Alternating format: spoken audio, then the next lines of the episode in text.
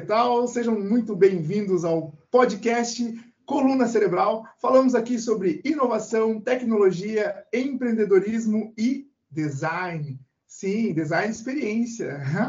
Eu sou o Fernando Novaes da Silva, host desse podcast que traz convidados especialistas nas suas áreas para te educar, te inspirar e compartilhar caminhos e possibilidades que você pode ou não seguir.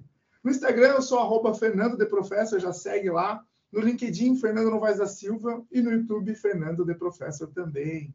No YouTube, se inscreva no canal e no Spotify comece a seguir para ter esse conteúdo relevante semanalmente, de forma gratuita, para você aprender e se inspirar com a história desses monstros do conhecimento que eu sempre trago aqui. E hoje, hoje eu vou dizer para vocês, pega o caderninho, porque hoje vai ser uma aula.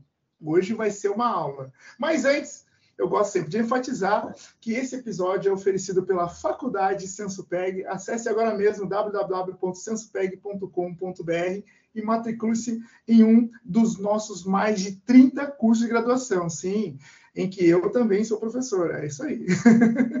Ou caso você já seja graduado, encontre um curso de pós-graduação que certamente vai fazer você subir para o próximo degrau na sua carreira. Faculdade SensoPeg revolucione o seu mundo. Esse é um episódio muito importante, porque eu tenho convidado aqui que, para achar uma agenda com esse cara, que a gente está faz um ano que eu estou tentando uma agenda com esse cara aqui. Tá? Finalmente eu consegui um espacinho, agenda disputada, né? Eu já estou com um cara que ele é, ele é, ele é absolutamente querido, um gentleman, tá? Eu fiz questão de conhecer ele. O, o, cara ele é do ecossistema de inovação, de empreendedorismo e surpreendentemente não, não tem informação nessas duas áreas. não, não, pelo menos não formação inicial, né? Tem muito conhecimento e bagagem, né? Mas é sobre esse oceano de conhecimento que a gente vai se aprofundar agora, porque o cara não é raso. Trouxe aqui para vocês. Eu posso fazer, fazer uma de Dom Pedro I aqui? Doutor Tiago Martins. Ah. Meu querido Fernando, inicialmente, muito obrigado pelo convite. Fiquei extremamente lisonjeado essa participação, você trazendo tanta gente boa e de repente chega esse convite tão, tão bacana para a gente fazer parte, poder, enfim, trocar uma ideia, conversar um pouquinho sobre esses, esses mundos de interseção que a gente termina entrando, né? Eu sou formado em Direito, atuei 13 anos como empreendedor, ainda sou empreendedor, atuo com consultoria, atuo com assessoria. Então, são pontos de interseção que a vida vai trazendo a gente e a gente vai trocar uma ideia um pouquinho dessas lições aprendidas no decorrer desses anos. Maravilhoso, maravilhoso. Então, Tiagão, seja muito bem-vindo. E como esse podcast é sobre inovação, carreira, design, eu te pergunto, para a gente começar a brincadeira, quem que é o Tiago sem dizer o que, que você faz? Eu quero saber o ser humano por trás do profissional Thiago. Legal. Cara, eu sou um, eu sou um curioso de natureza. É...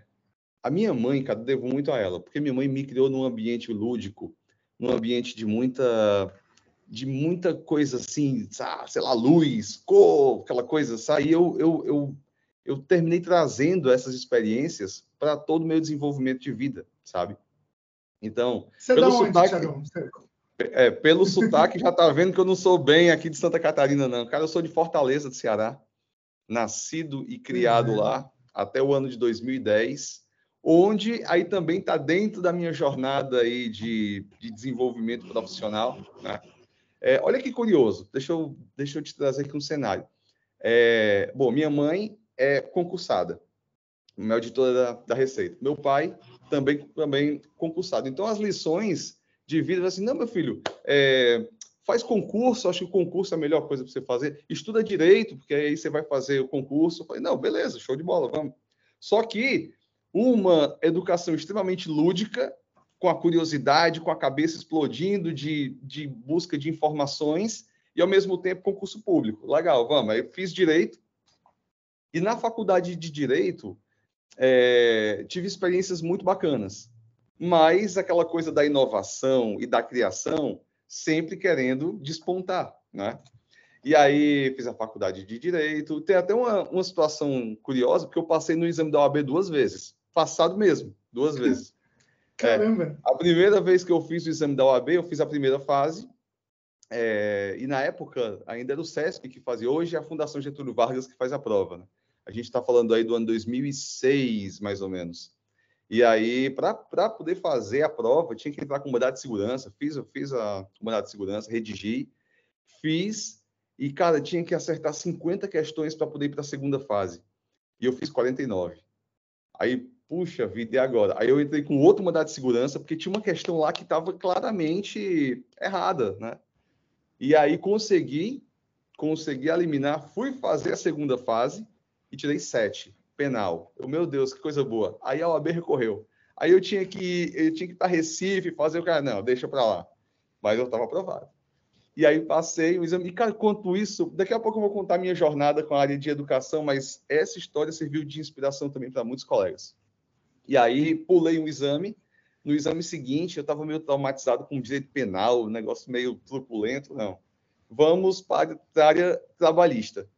E eu nunca tinha estudado direito de trabalho, cara. Nunca, nunca. Mas eu meti as caras no livro. Eu falei assim, cara, não, não tem ninguém que diga que eu não sou capaz. Eu vou aprender essa desgraça.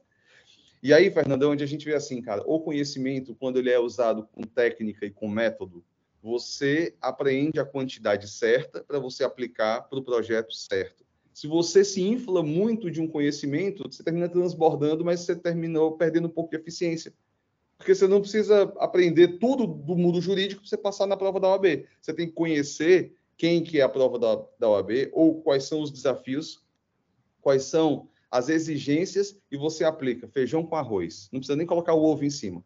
E isso eu falo para os alunos que eu tive a oportunidade de, de conviver por muito tempo, até hoje tenho, de assim, se prepara para o teu desafio, mas não olha só para o que tu é capaz de, de produzir, olha para olha para onde tu vai é, é, atuar, mas olha com um olhar estratégico. Porque se vai, se vai ser é, exigido até aqui, não precisa vir até aqui. É muito bom adquirir muito conhecimento, mas seja estratégico. Onde é, né? você vai, é. estar tá atuando. E aí, Essa, fez... acho que para mim a primeira, primeira lição para a galera já, já fazer a, a, a, a anotação aí, Tiagão para a gente fazer esse, esse, esse pequeno recorte aí, e, entender assim um pouco essa, essa primeira competência de conseguir ser, ter esse olhar estratégico do que para que, que eu estou fazendo isso, né? É quase você está falando aí, tem uma série de fatores aí, está né? falando de Simon Sinek, está falando de uma coisa, né? Sim. Por que, que eu estou fazendo, né? É, com qual objetivo que eu quero alcançar com essa, com esse recorte, com essa, com esse estudo, com esse conhecimento, com, enfim, com esse curso, com esse com essa competência, com essa disciplina, o que, que eu quero, né? O que, que eu Isso. quero? É, e, e acho que essa, essa questão da OAB eu faço a correlação muito com o exame de TOEIC, para o uhum. TOEFL, aquele sim, exame da, de língua inglesa, né? Que às vezes o pessoal fica lá, nossa, porque eu tenho que saber falar fluente. Não, não, não, você tem que saber passar na prova. exatamente, exatamente. E aí é nesse aspecto que eu aprendi nesse contexto, né? Que quando a gente é estratégico, a gente consegue se entender, entender o ambiente que você está, entender o teu inimigo, e aí para quem está só na gente, eu estou colocando muitas aspas aqui, tá? Você entender o seu inimigo para você entrar nem acima nem abaixo, mas na medida daquele degrau que você está indo, porque não vai ser teu último objetivo de, de vida, é um objetivo de vida. Então, se você imprimir toda a sua energia para esse objetivo, meu amigo, quando você chegar no próximo desafio, você vai assim, meu Deus, e agora? Da onde que eu vou tirar, tirar energia? Então, é, são os acúmulos de energia que você consegue adquirir, você vai atingir o seu objetivo final, mas dê um passo de cada vez. E também você faz o controle da ansiedade, né? Porque hoje não tem, nesse mundo VUCA, que agora já está indo para BANI, né? Onde está tudo volátil, incerto, complexo, ambíguo. Cara, se você quiser adquirir um conhecimento para você aplicar em um determinado exame e também para você poder distribuir nas redes sociais, para você vomitar no, no, no, LinkedIn, você vai adquirir muito conhecimento do primeiro capítulo do livro. E o restante, como é que fica? Então, você tem que ser estratégico no que você faz, ser metódico naquilo lá e ter a visão de long, longo prazo. O looking ahead. Né? Quanto mais visão de longo prazo você tem, mais e você tem uma previsibilidade do que você vai fazer, você consegue ter um controle de ansiedade muito maior. Você conhece os próximos passos. Mas para quem tava... tá... Oi eu estava vendo agora um, um, tem um cara que eu gosto chama George Greenberg ele é de design também ele é designer também né fez design de várias marcas aí grandes aí como a Farm por exemplo e ele hoje ele faz é, ele tem várias, trabalha com colunas, com formações também, com curso online, com várias coisas, várias frentes. E uma das frentes deles também é esse design para a vida, né? É, de organização de vida, né? E aí na, ele sempre faz um três minutos de, de insights assim. E ele trouxe um sobre exatamente voltado para isso, né? Que você é, é, de controle de ansiedade, porque você fica, você tem que saber tudo hoje, né? Hoje você tem que saber tudo, né? Você tem que conhecer todo mundo, tem que fazer network, você tem que vender, você tem que dar aula, você tem que produzir conteúdo, produção, tem que saber de Instagram, saber de YouTube, saber de TikTok, saber de LinkedIn, ter um podcast no Spotify. E aí você tem que saber qual roupa boa usar, tem que andar bem vestido, tem que fazer crossfit, porque você tem que ter um corpo bem, você tem que dormir bem, tem que tomar melatonina para conseguir dormir bem, né? Tem que tomar todos os suplementos que existem você tem que ter uma rede, tem que saber cozinhar bem para né, poder fazer a comida fit. Pra... E aí, e, e... ou seja, você tem que ter a, a receita completa para o burnout, né, cara? Ainda tem que saber quais são os top 10 da Netflix em, em livro, em, em, filmes e séries. Né? Sim, sim, sim. Tá sim tem que também com os, os, últimos lançamentos de livros também tão, que estão saindo. Sim, sim. Você, cara, e aí é, é, é a receita clássica para o burnout, né, cara? É a receita clássica. É. A gente fala muito, tá falando é, é, tem uns amigos meus neurocientistas da faculdade, né, que às vezes eles fazem, fazem críticas ao Augusto Cury. Eu falei assim, cara, é, ele só é um visionário. Ele, faz, ele, tá já ele deve estar no livro Ansiedade 10, porque é, é. é, é muita ansiedade, cara, o tempo inteiro. É, só isso. Mas eu vou falar, Fernando, que não é difícil você fazer tudo isso. Basta você fazer de uma forma make it simple, make it stupid. Faz, mas não precisa fazer nota 10. Faz, vai fazendo aos pouquinhos. Hoje, a ausência de consistência nos, nas atividades, você vai o pico, você faz, você larga. Aí você começa a fazer ciclos, uma coisa por vez. A gente, de fato, não foi é, é, educado para ser multitask. Mas se você baixa seu nível de exigência você consegue fazer com consistência tudo aquilo que você precisa fazer, não que você deseja fazer, e você coloca os blocos de coisas de cada vez. Cara, depois de um ano, se você tiver consistência fazendo um pouquinho daquilo que realmente é necessário, sem tirar o foco do teu objetivo final, dá certo. O problema é que a gente quer colocar tanta energia em coisas que não vão te dar o resultado proporcional àquilo, que a coisa fica desequilibrada. Aí é onde tem que entrar a estratégia. Até para você fazer o controle de gestão do tempo, sabe?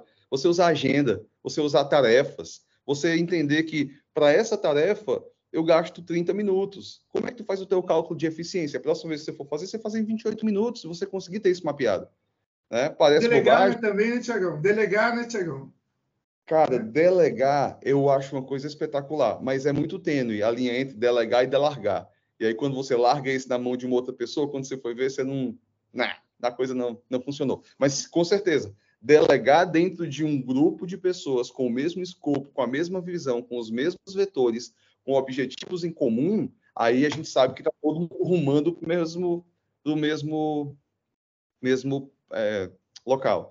Mas aí, cara, agora a gente vai falar de um tema que estamos cruzando aqui. Eu preciso acabar de falar quem eu sou. Mas o que que faz um grupo de pessoas rumarem para o mesmo lugar e você tem certeza que você delegou da forma certa e aquilo não vai ser absorvido por, por uma outra coisa?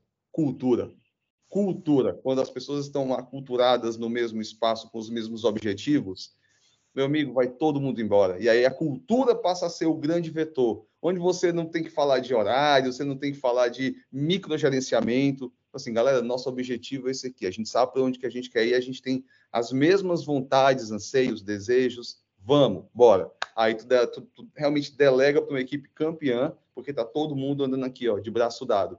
Aí a gente sai daquele modelo de gestão top-down e aqui, ó, ombro com ombro, todo mundo. Isso é muito bacana. Mas enfim, deixa eu falar aqui quem que eu sou.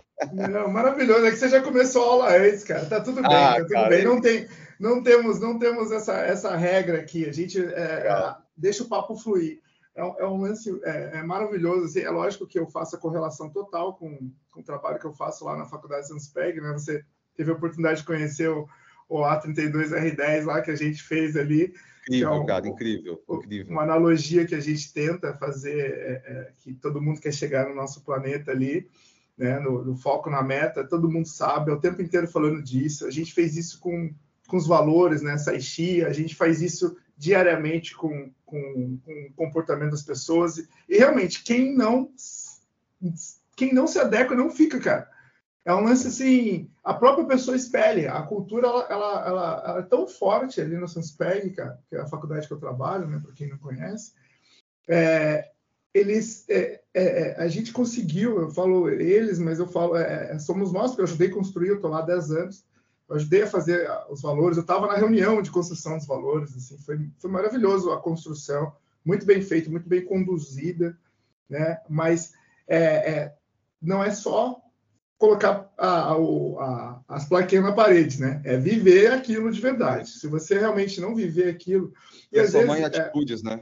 Você tem que transformar aquilo em, em atitude. Sim, porque sim. se ficar só no nível é, teórico, não, não vai não. acontecer. Então, e a última vez que você passa a ter.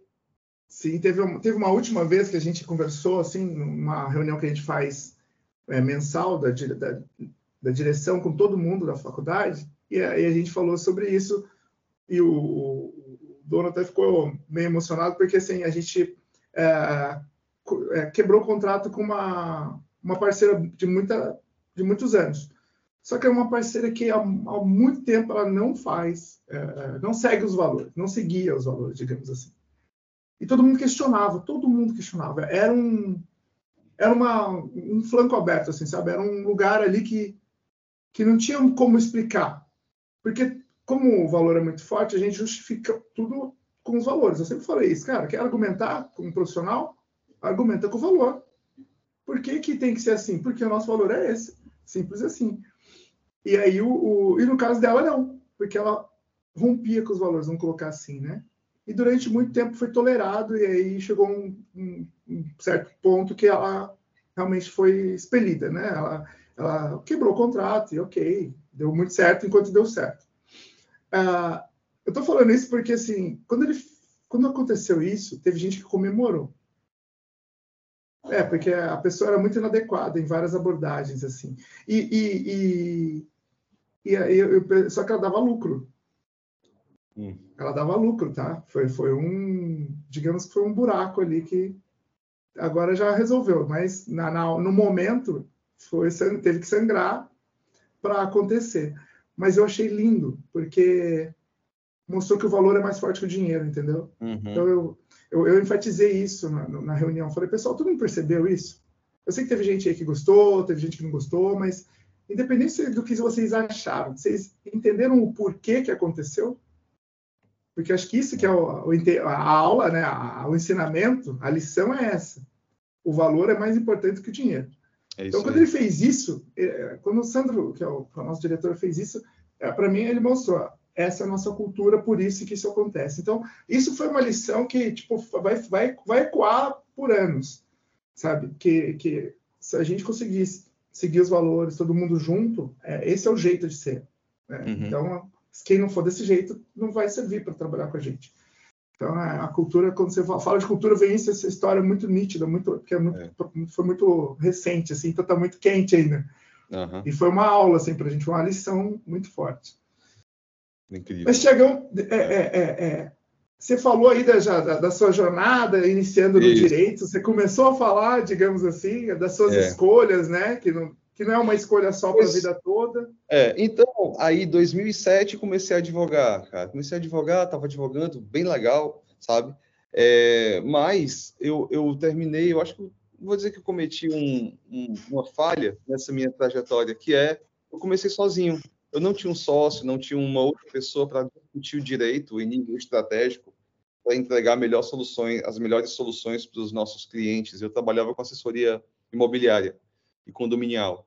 E aquilo termina consumindo muito a gente, né? De, poxa, eu tenho que pensar, eu tenho que pensar estratégia, eu tenho que pensar. Então, até uma dica que eu dou para quem está começando a sua jornada, seja na, na advocacia, seja, seja em, em outras áreas, né? busque pessoas que têm os mesmos valores que você e construa junto, porque é uma matemática que um mais um vai ser mais que dois, dois mais dois vai ser mais que quatro.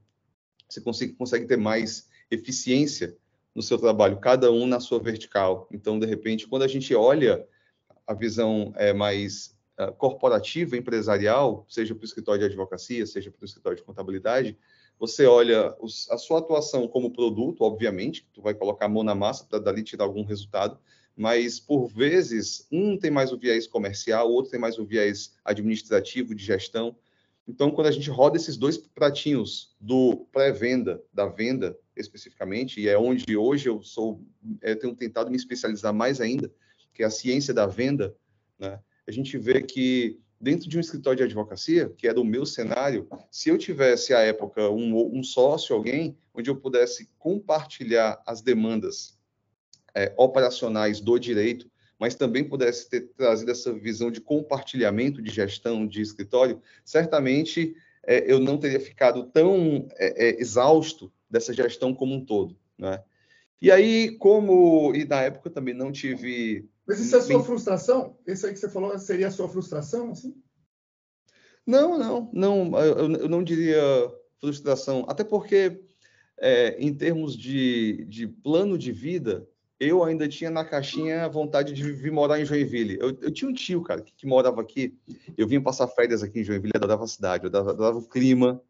É, porque no Ceará, lá, a gente, é, a gente é formado por quatro estações muito bem definidas durante o ano. É calor, verão, quintura e mormaço. São as quatro estações. E, cara, ver assim, o tempo chuvoso, aquele friozinho pô, pra gente é maravilhoso, né? Eu gosto do clima daqui de Joinville, cara. Eu adoro, eu adoro essa cidade. E eu, eu ainda pensava assim, eu vou encontrar um jeito de mudar para Joinville, mais para construção de vida, construção de família. Eu quero, eu quero minha, que minha família cresça em Joinville. Eu acho que Santa Catarina, cara, é um mega de um estado. Eu sou apaixonado por isso aqui. Meus três filhos nasceram aqui, nasceram como chineque já.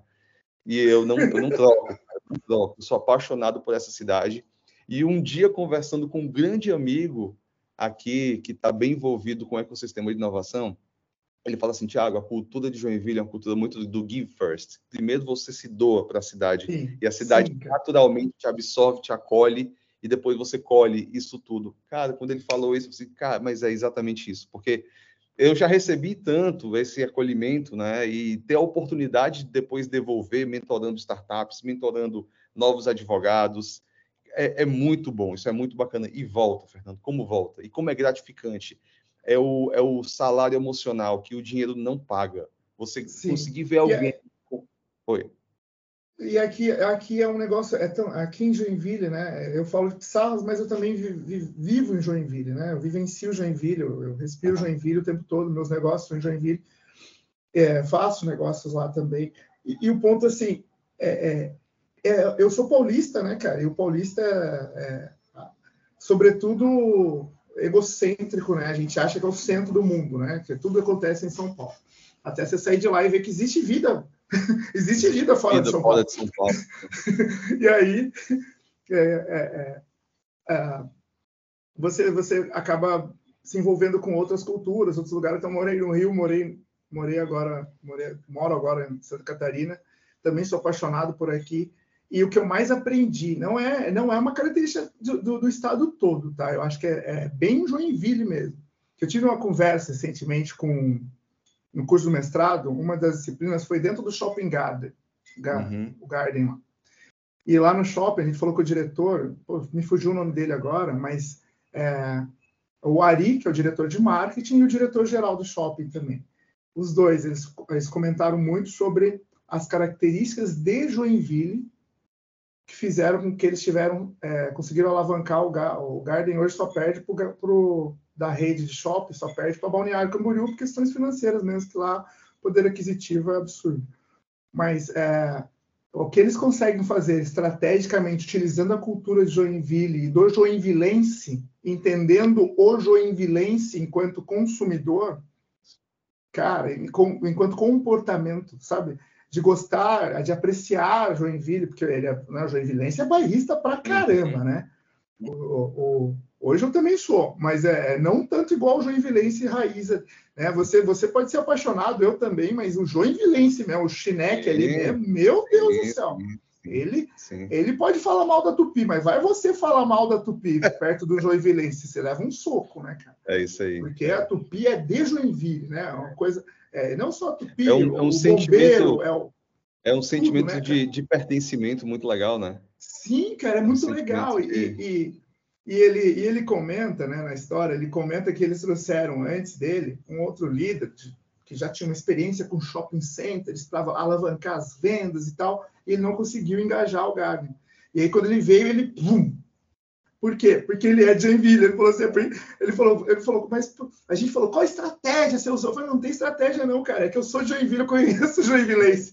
É. eu sei é. como eles pensam, como eles gostam das coisas. Então, a gente tem que fazer coisas, é, novamente, como você já comentou na, na, anteriormente, né? Estrategicamente para o cliente daqui. É. Eu não posso ficar pensando, ah, eu tenho que entender o benchmark do mundo, né? Ah, o que, o mundo está querendo, o que o mundo está fazendo, ok, uhum. para entender tendências. Mas o que, que Joinville está querendo, né? O que, que Joinville mas, olha, quer, né? é, mas isso é aplicação pura da ciência. Tem o, o, o grande nome do marketing, Philip Kotler, no livro de administração de marketing. Nas primeiras páginas, ele já fala assim, cara, qualquer qualquer primeiro passo que você vai dar, você tem que ter conhecimento de três coisas: posicionamento, segmentação e público-alvo.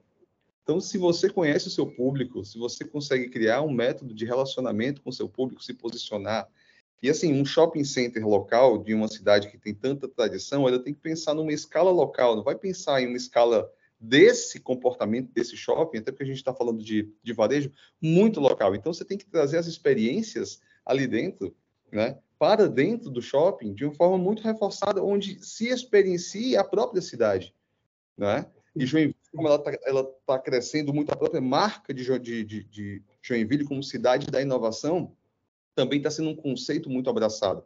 E aí a gente entra num fluxo positivo de, de reforço de marca, de um reforço de posicionamento, onde essas experiências elas terminam sendo potencializadas nesses ambientes que é exatamente um shopping, que é uma praça. Haja visto o que acontece em Joinville durante o período do festival de dança onde a dança está lá, mas você respira Joinville da dança. Isso é incrível, cara.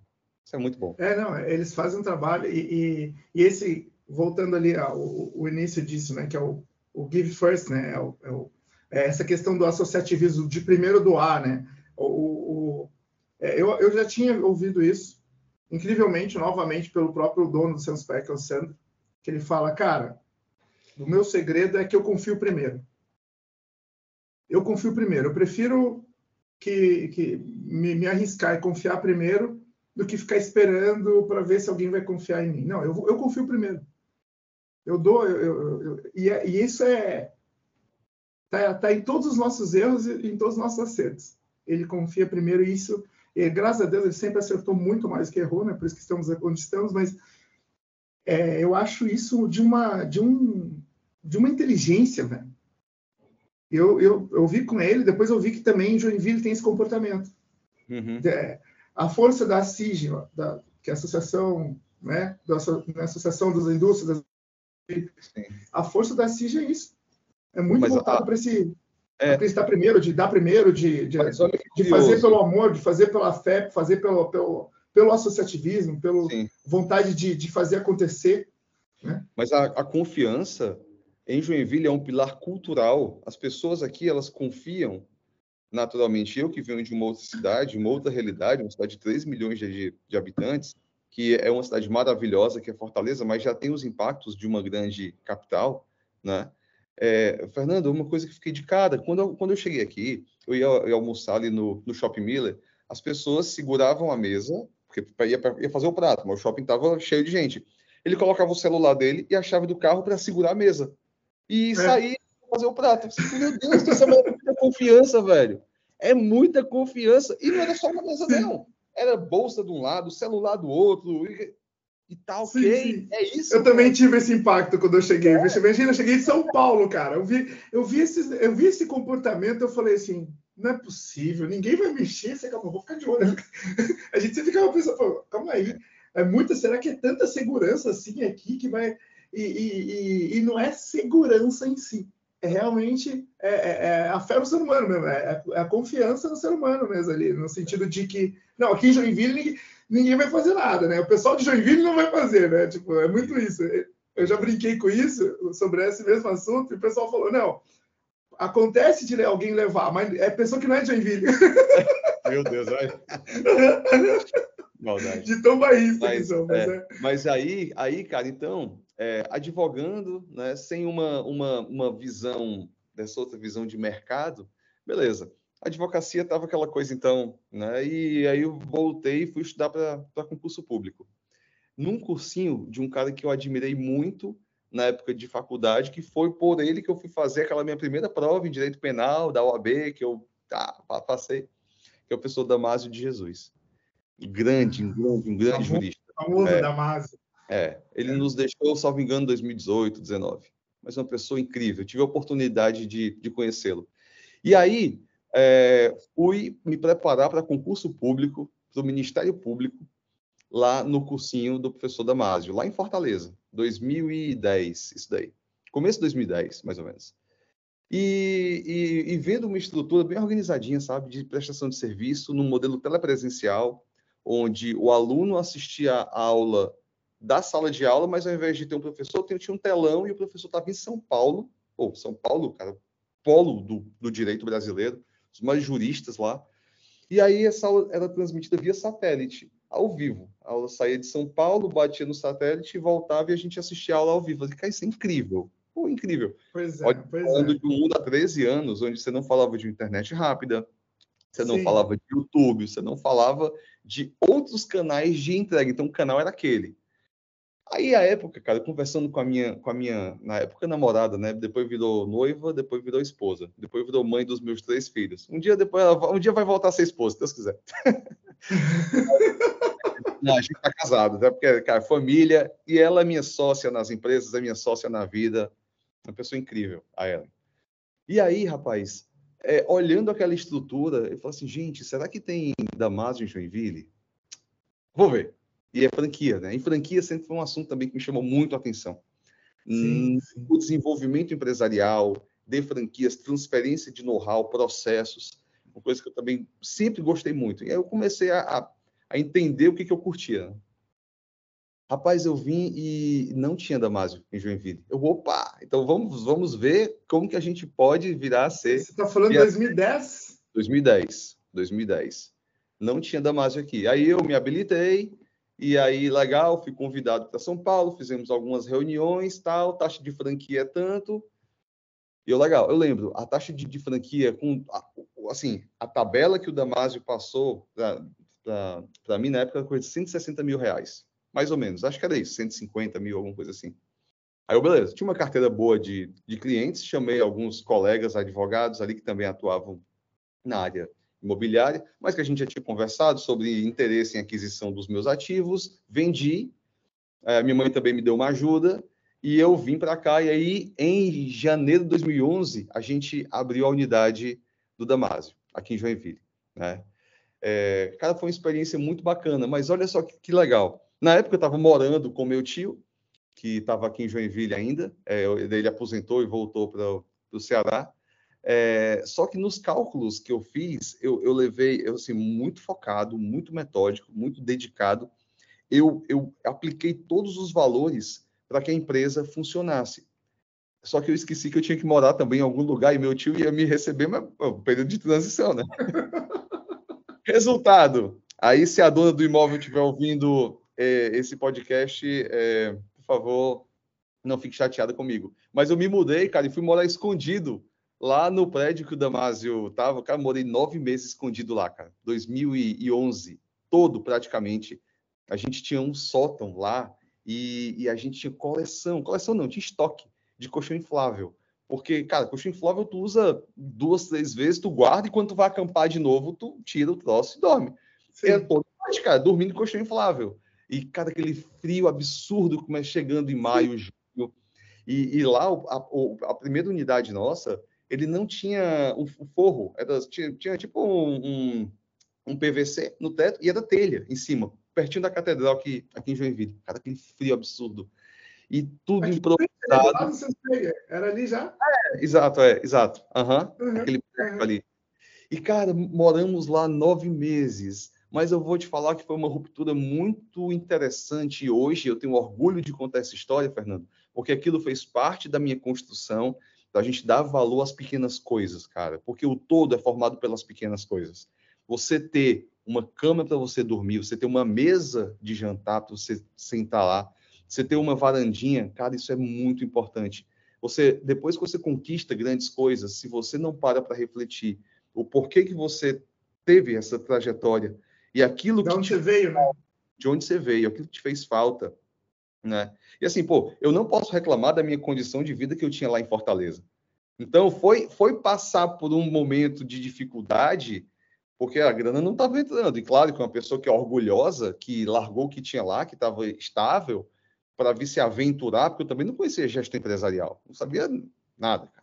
Então, foi muito na cara, na coragem, na loucura, o que a gente chama de leap of faith, né? Foi um salto de fé, e eu tinha o meu plano A, que era que desse certo, e o plano B, que também é dar certo.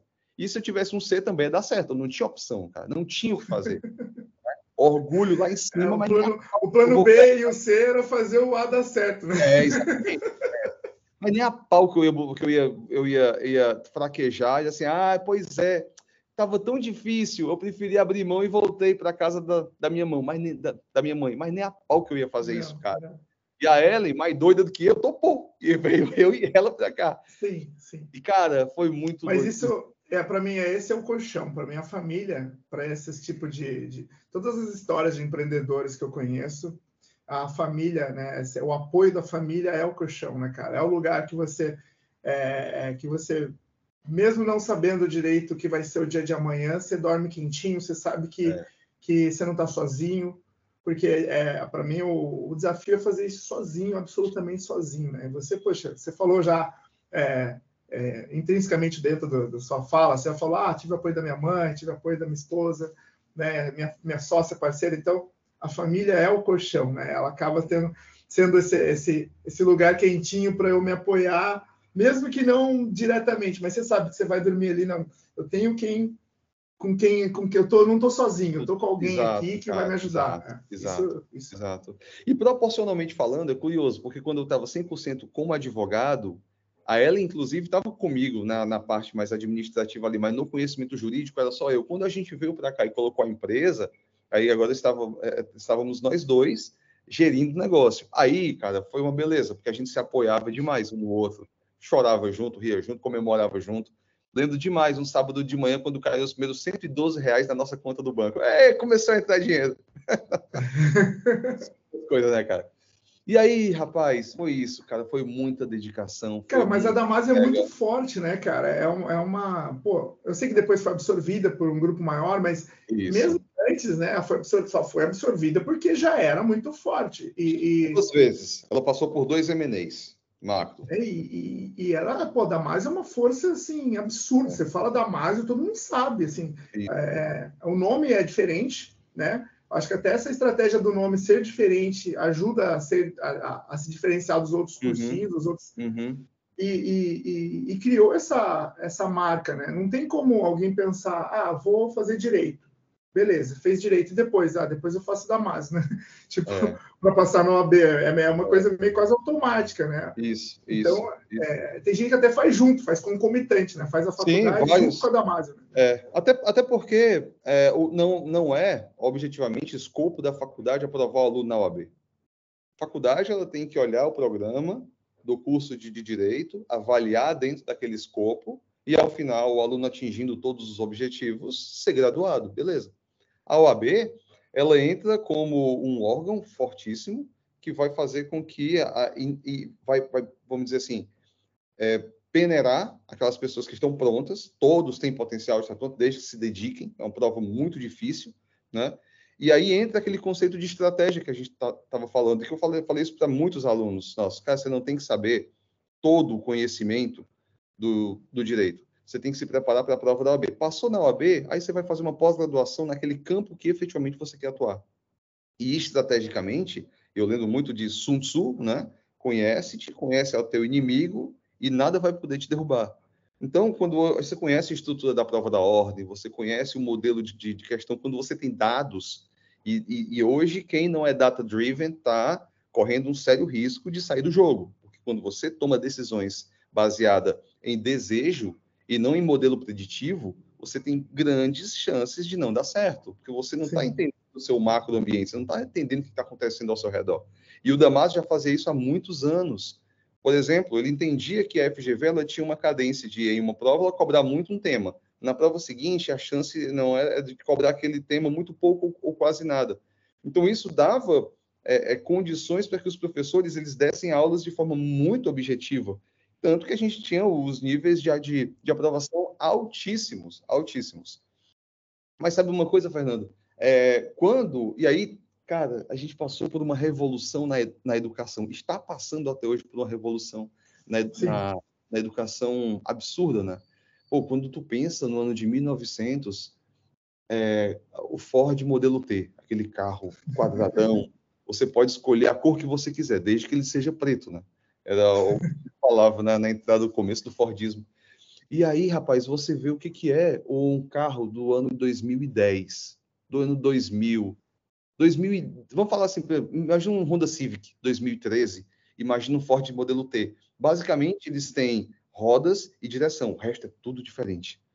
Mas se tu pensar, o modelo de educação de 1900 e o modelo de educação de 2010 era a mesma coisa, um professor falando, os alunos sentados e alguém falando que era o que era o conhecimento eh, enciclopédico, estava lá e ele continuava propagando aquilo.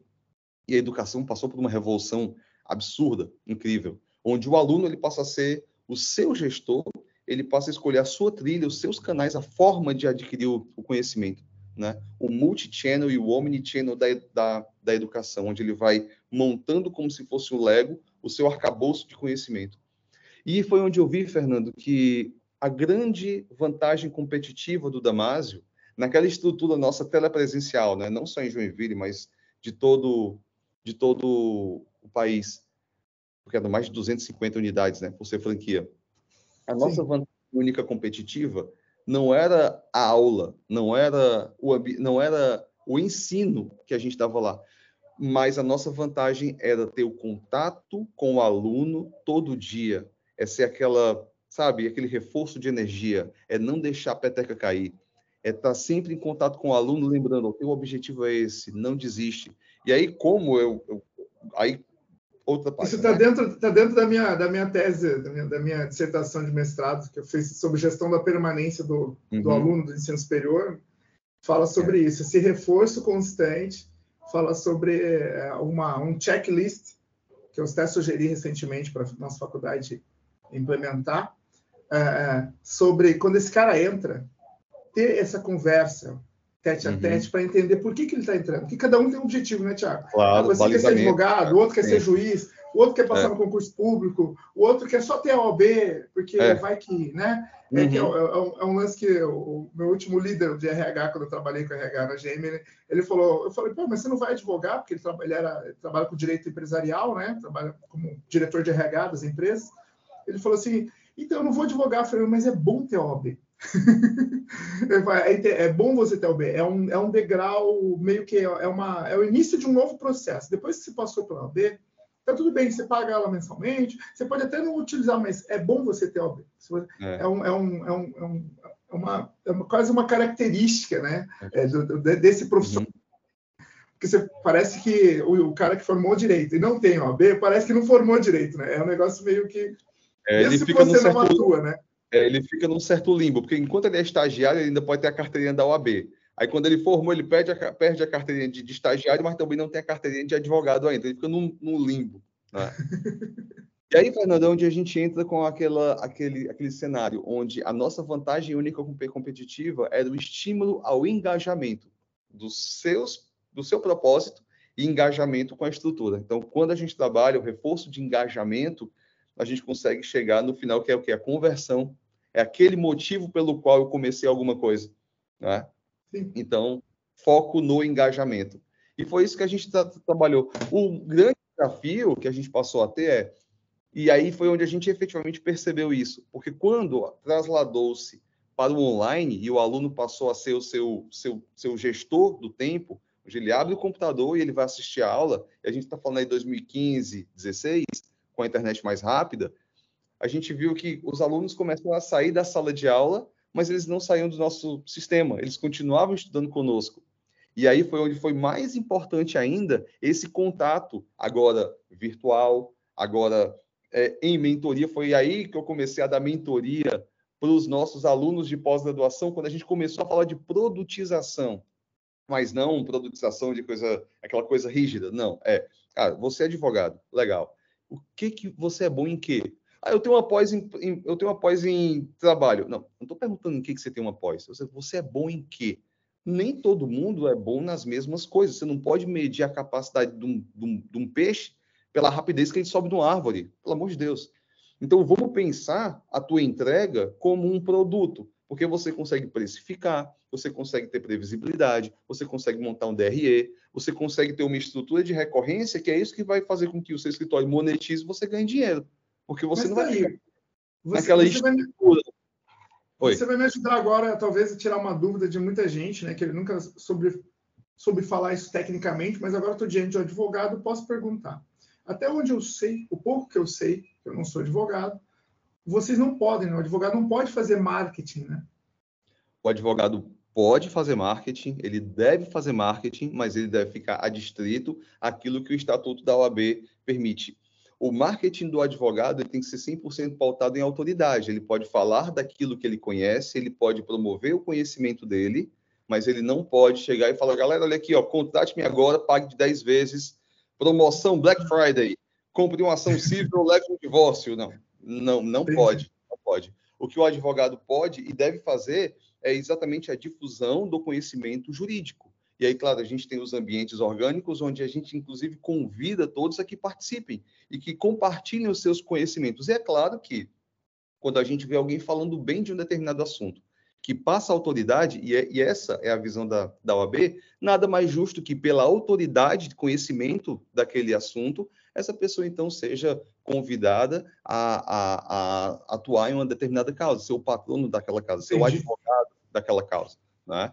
Mas aí isso tem que ser tratado com extrema cautela, observando aquilo, para que não aconteça uh, uma não aconteça uma banalização da advocacia e que ganhe quem quem cobra menos. Tanto que a OAB ela tem as suas tabelas com os valores que todos os advogados estão adstritos e devem cumprir aquela tabela com o valor mínimo para que para aquela atuação que ele vai ter nas, nas causas que ele vai patrocinar. Não, e, e, e vamos lá, né? Dadas as devidas proporções de todas as, as, como que eu vou falar? Eu, eu não, tô, tô, fugiu a palavra do, do, do, formato que é o OB, mas de, de, todas as as redes, vamos colocar assim, de profissionais, né? As cadeias de profissionais de, que, que ajudam a, a organizar, né? Os profissionais. A OAB é é a mais eficiente, né, cara? Em organização. Se você colocar, com todo respeito aí ao CRA, CRC, a própria da, de, da engenharia, o CREF, da, da educação física, o, da, da, psicologia também atua bastante, mas não, igual a OAB não tem, né? Em formato de organização, em formato de é, filiação, em formato de em poder mesmo de, de, de, de posicionamento enquanto mercado, enquanto é, governo, até, até no governo, né? A OAB sim, se, sim, sim. Se, se, manifesta com, com, com, muita autoridade, com muito peso, né, cara?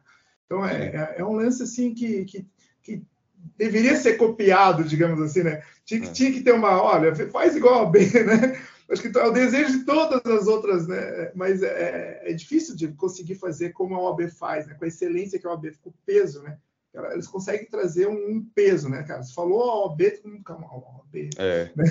é. é que todo mundo morre de medo de ser processado, né? Então já tem uma coisinha assim atrás. Mas realmente é uma, é, é uma instituição é, de, de peso. E aí, quando a gente fala da estrutura jurídica brasileira, quando você fala de leis, o profissional do direito é aquele profissional que vai conseguir comunicar e entender o momento histórico, as suas transições, exatamente por conta da Constituição construção é, legislativa brasileira. A gente tem, é, é, por exemplo, Conselho Regional de Medicina, que também é fortíssimo, mas atua muito forte na área médica, tem uma participação internacional muito grande. E, e, a, e a OAB, enquanto um, um órgão é, que acompanha a atuação dos advogados, ela também tem esse, esse braço na construção política né, social do nosso país. Então, por isso ela é muito consultada nos momentos de crise, ela é muito, ela tem uma participação ativa, tanto local, é, quando a gente fala aqui da subseção Joinville, junto à prefeitura, junto aos vereadores, a gente, quando a gente fala já de seção Santa Catarina, né, junto ao governo do estado, porque ali tem muita gente que conhece, conhece a fundo soluções que podem ser aplicadas para problemas pontuais. Então isso vai reverberando cada vez mais e a utilidade que a OAB tem, né? E esse esse esse conhecimento, Thiago, pô, você falou de a gente foi de, de, de coisas desde gestão do tempo lá pois atrás, é, é, agora é. você falando de, de, mais como advogado mesmo, assim, que é admirável de ver assim, de uma forma técnica também. Esse conhecimento. E sobre a cara... atuação da advocacia, daqui a pouquinho eu vou te falar uma coisa aí daquela pessoa que você falou que eu tenho a OAB, mas eu não atuo. Eu tenho um ponto de vista, daqui a pouquinho eu vou te falar. Vai. Uhum. A minha pergunta era sobre, poxa, é, hoje, 2023, como que esse cara faz para tá, para ser o Thiago? O que que esse, vamos lá, eu, eu a gente na faculdade Sanspeg está só aguardando lá sair a, a OAB conseguir a, a liberação para poder fazer o direito online, né? Que talvez não seja tão breve ainda essa novela vai um pouco mais longe. Mas é, é independente disso, o aluno forma direito 2023.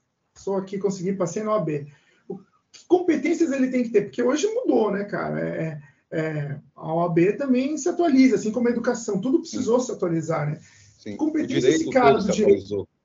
É, claro. como que esse cara vai se posicionar agora? Que agora está tudo online. Que competência esse cara tem que ter, cara? Porque é um, é um, é um profissional que, que, que hoje no Brasil é muito, muito solicitado. Muito uhum. solicitado. Sim. E, e, e, e eu, eu, tenho uma visão de RH que nem, não é nem pela competência técnica, é pela mentalidade do advogado, é diferente.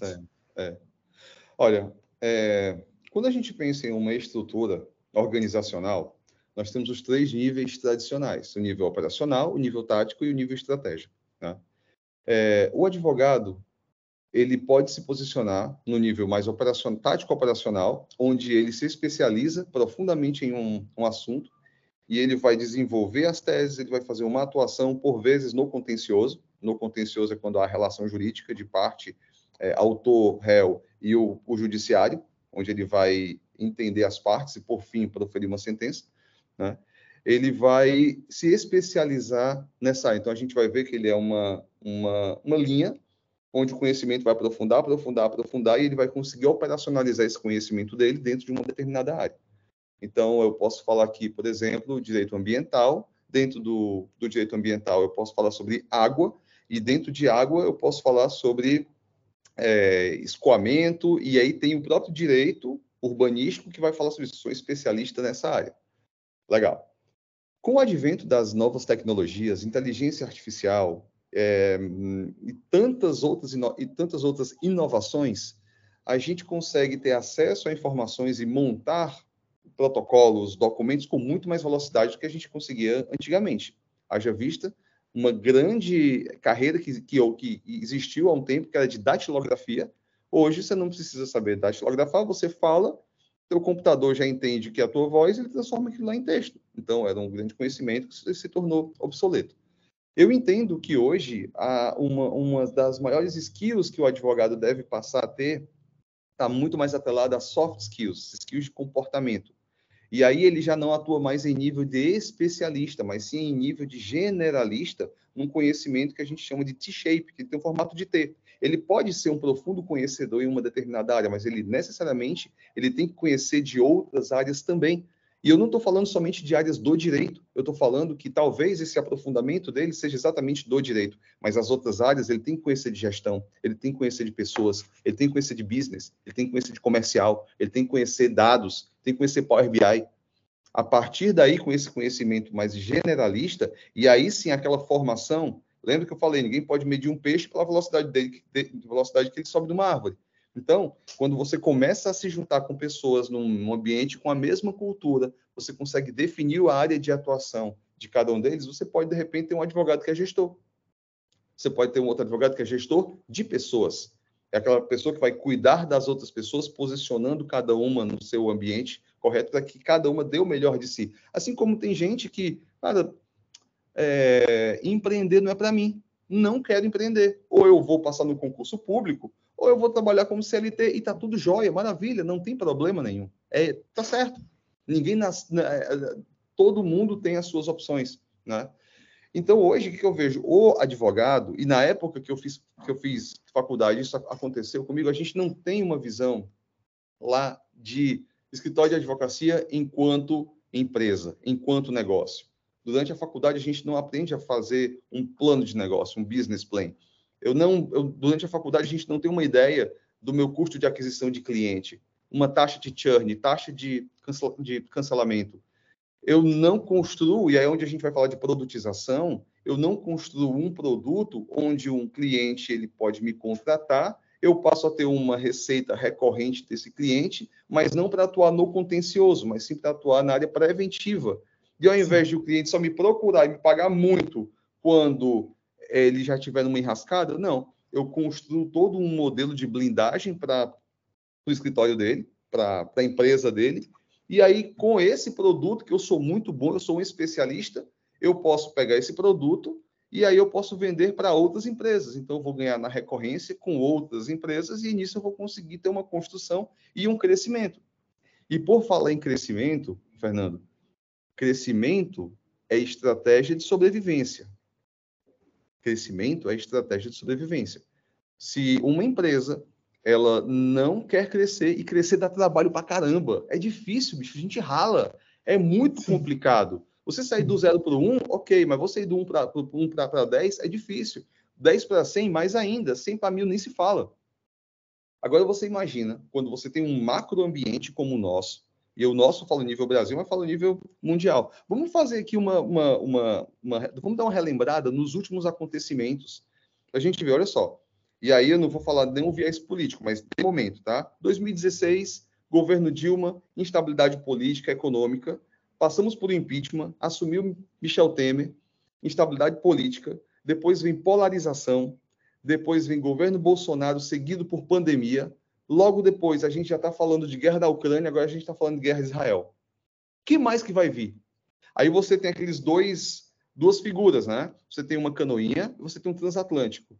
Imagina quantas tempestades uma canoinha consegue ultrapassar. Meu amigo, na primeira bateu, ela afundou. Um transatlântico ele consegue passar por uma, duas, três tempestades e crescer é se posicionar como esse transatlântico.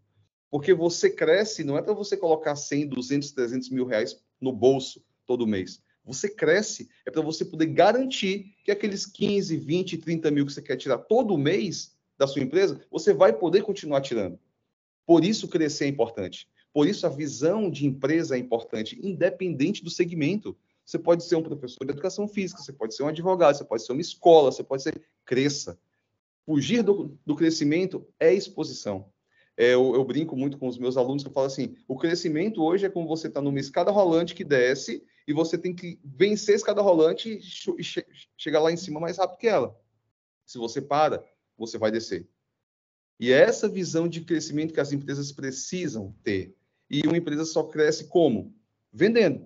Se a empresa não vende, o propósito de existência dela deixa de existir, a não ser que ela seja tomada por uma figura que a gente chama de miopia do marketing. E a miopia do, do marketing ele fala do cenário onde seguidores não são clientes, likes não são contratos, mas os corações se inflamam ao ver uma conta do Instagram seguindo o número de, de curtidas e fechando o mês no vermelho. Eu ia pegar aqui agora um livro, o nome do livro do Glauson Mendes chama-se Miopia, em que ele conta uma história é, de uma faculdade que vai é uma faculdade grande, né, do perfil de uma faculdade grande. Ela, ele faz uma ficção para não expor, né, mas ele traz muita, muita pesquisa, muita biografia, muitos dados né? É, é, muitos formatos de, de estratégias que já aconteceram. Ele traz essa situação, ele traz essa discussão fictícia entre setores, né? É, de marketing e venda separadamente, de estratégias de redes sociais, né? Essas que muitos acham novidade, né? Tem, gente que acha novidade coletar depoimento de aluno, por exemplo colocar, ah, coloca o depoimento do aluno, isso é uma estratégia. Ah, meu é. Deus, você é mais velho que andar para frente. Então ele traz toda essa essa essa esse histórico de crescimento de uma instituição de ensino, né, dentro do livro dele. E, e no fim ele traz um modelo que funcionaria, talvez o modelo ideal, né, que é o que ele vende hoje, até hoje ele, ele é um consultor, ele vende essa estratégia, que ele fala da permanência, foi uma biografia que eu usei muito aqui nos meus estudos, e, e ele fala, né, que, que essa, lógico, qualquer, todos nós somos vendedores, independente do cargo, ou se você é um ser humano, você se vende. Na sua apresentação, você está se vendendo. Então, todos nós somos vendedores é, inerente ao ser humano. É, é, nascemos vendendo. Né? E a, a lógica é que uns vendem mais, tem mais resultados, outros menos. E a, o que mudou foi o formato de comunicação, o formato de, de chegar ao cliente, for, os formatos mudaram, mas a venda sempre vai existir. E ele Isso. traz é, é, é, uma preocupação dessa mesma que você falou sobre a miopia, da, sobre a captação, né? Que é essa questão da preocupação apenas com a venda e o número, e é, é, não traz, né? Já, vários autores já falam do pós-venda há muitos anos, né? né? Em, em serviços, né? Sempre falam sobre pós-venda, mas é, enquanto aluno, né? Poucos trazem essa, essa, por isso a gestão da permanência, né? É. É, como eu fazer para o meu aluno né, que é o, o, famoso LTV, né, o long time value, né, que é fazer o o meu cliente comprar várias vezes de mim, né, pescar uhum. na mesma piscina várias vezes. Né?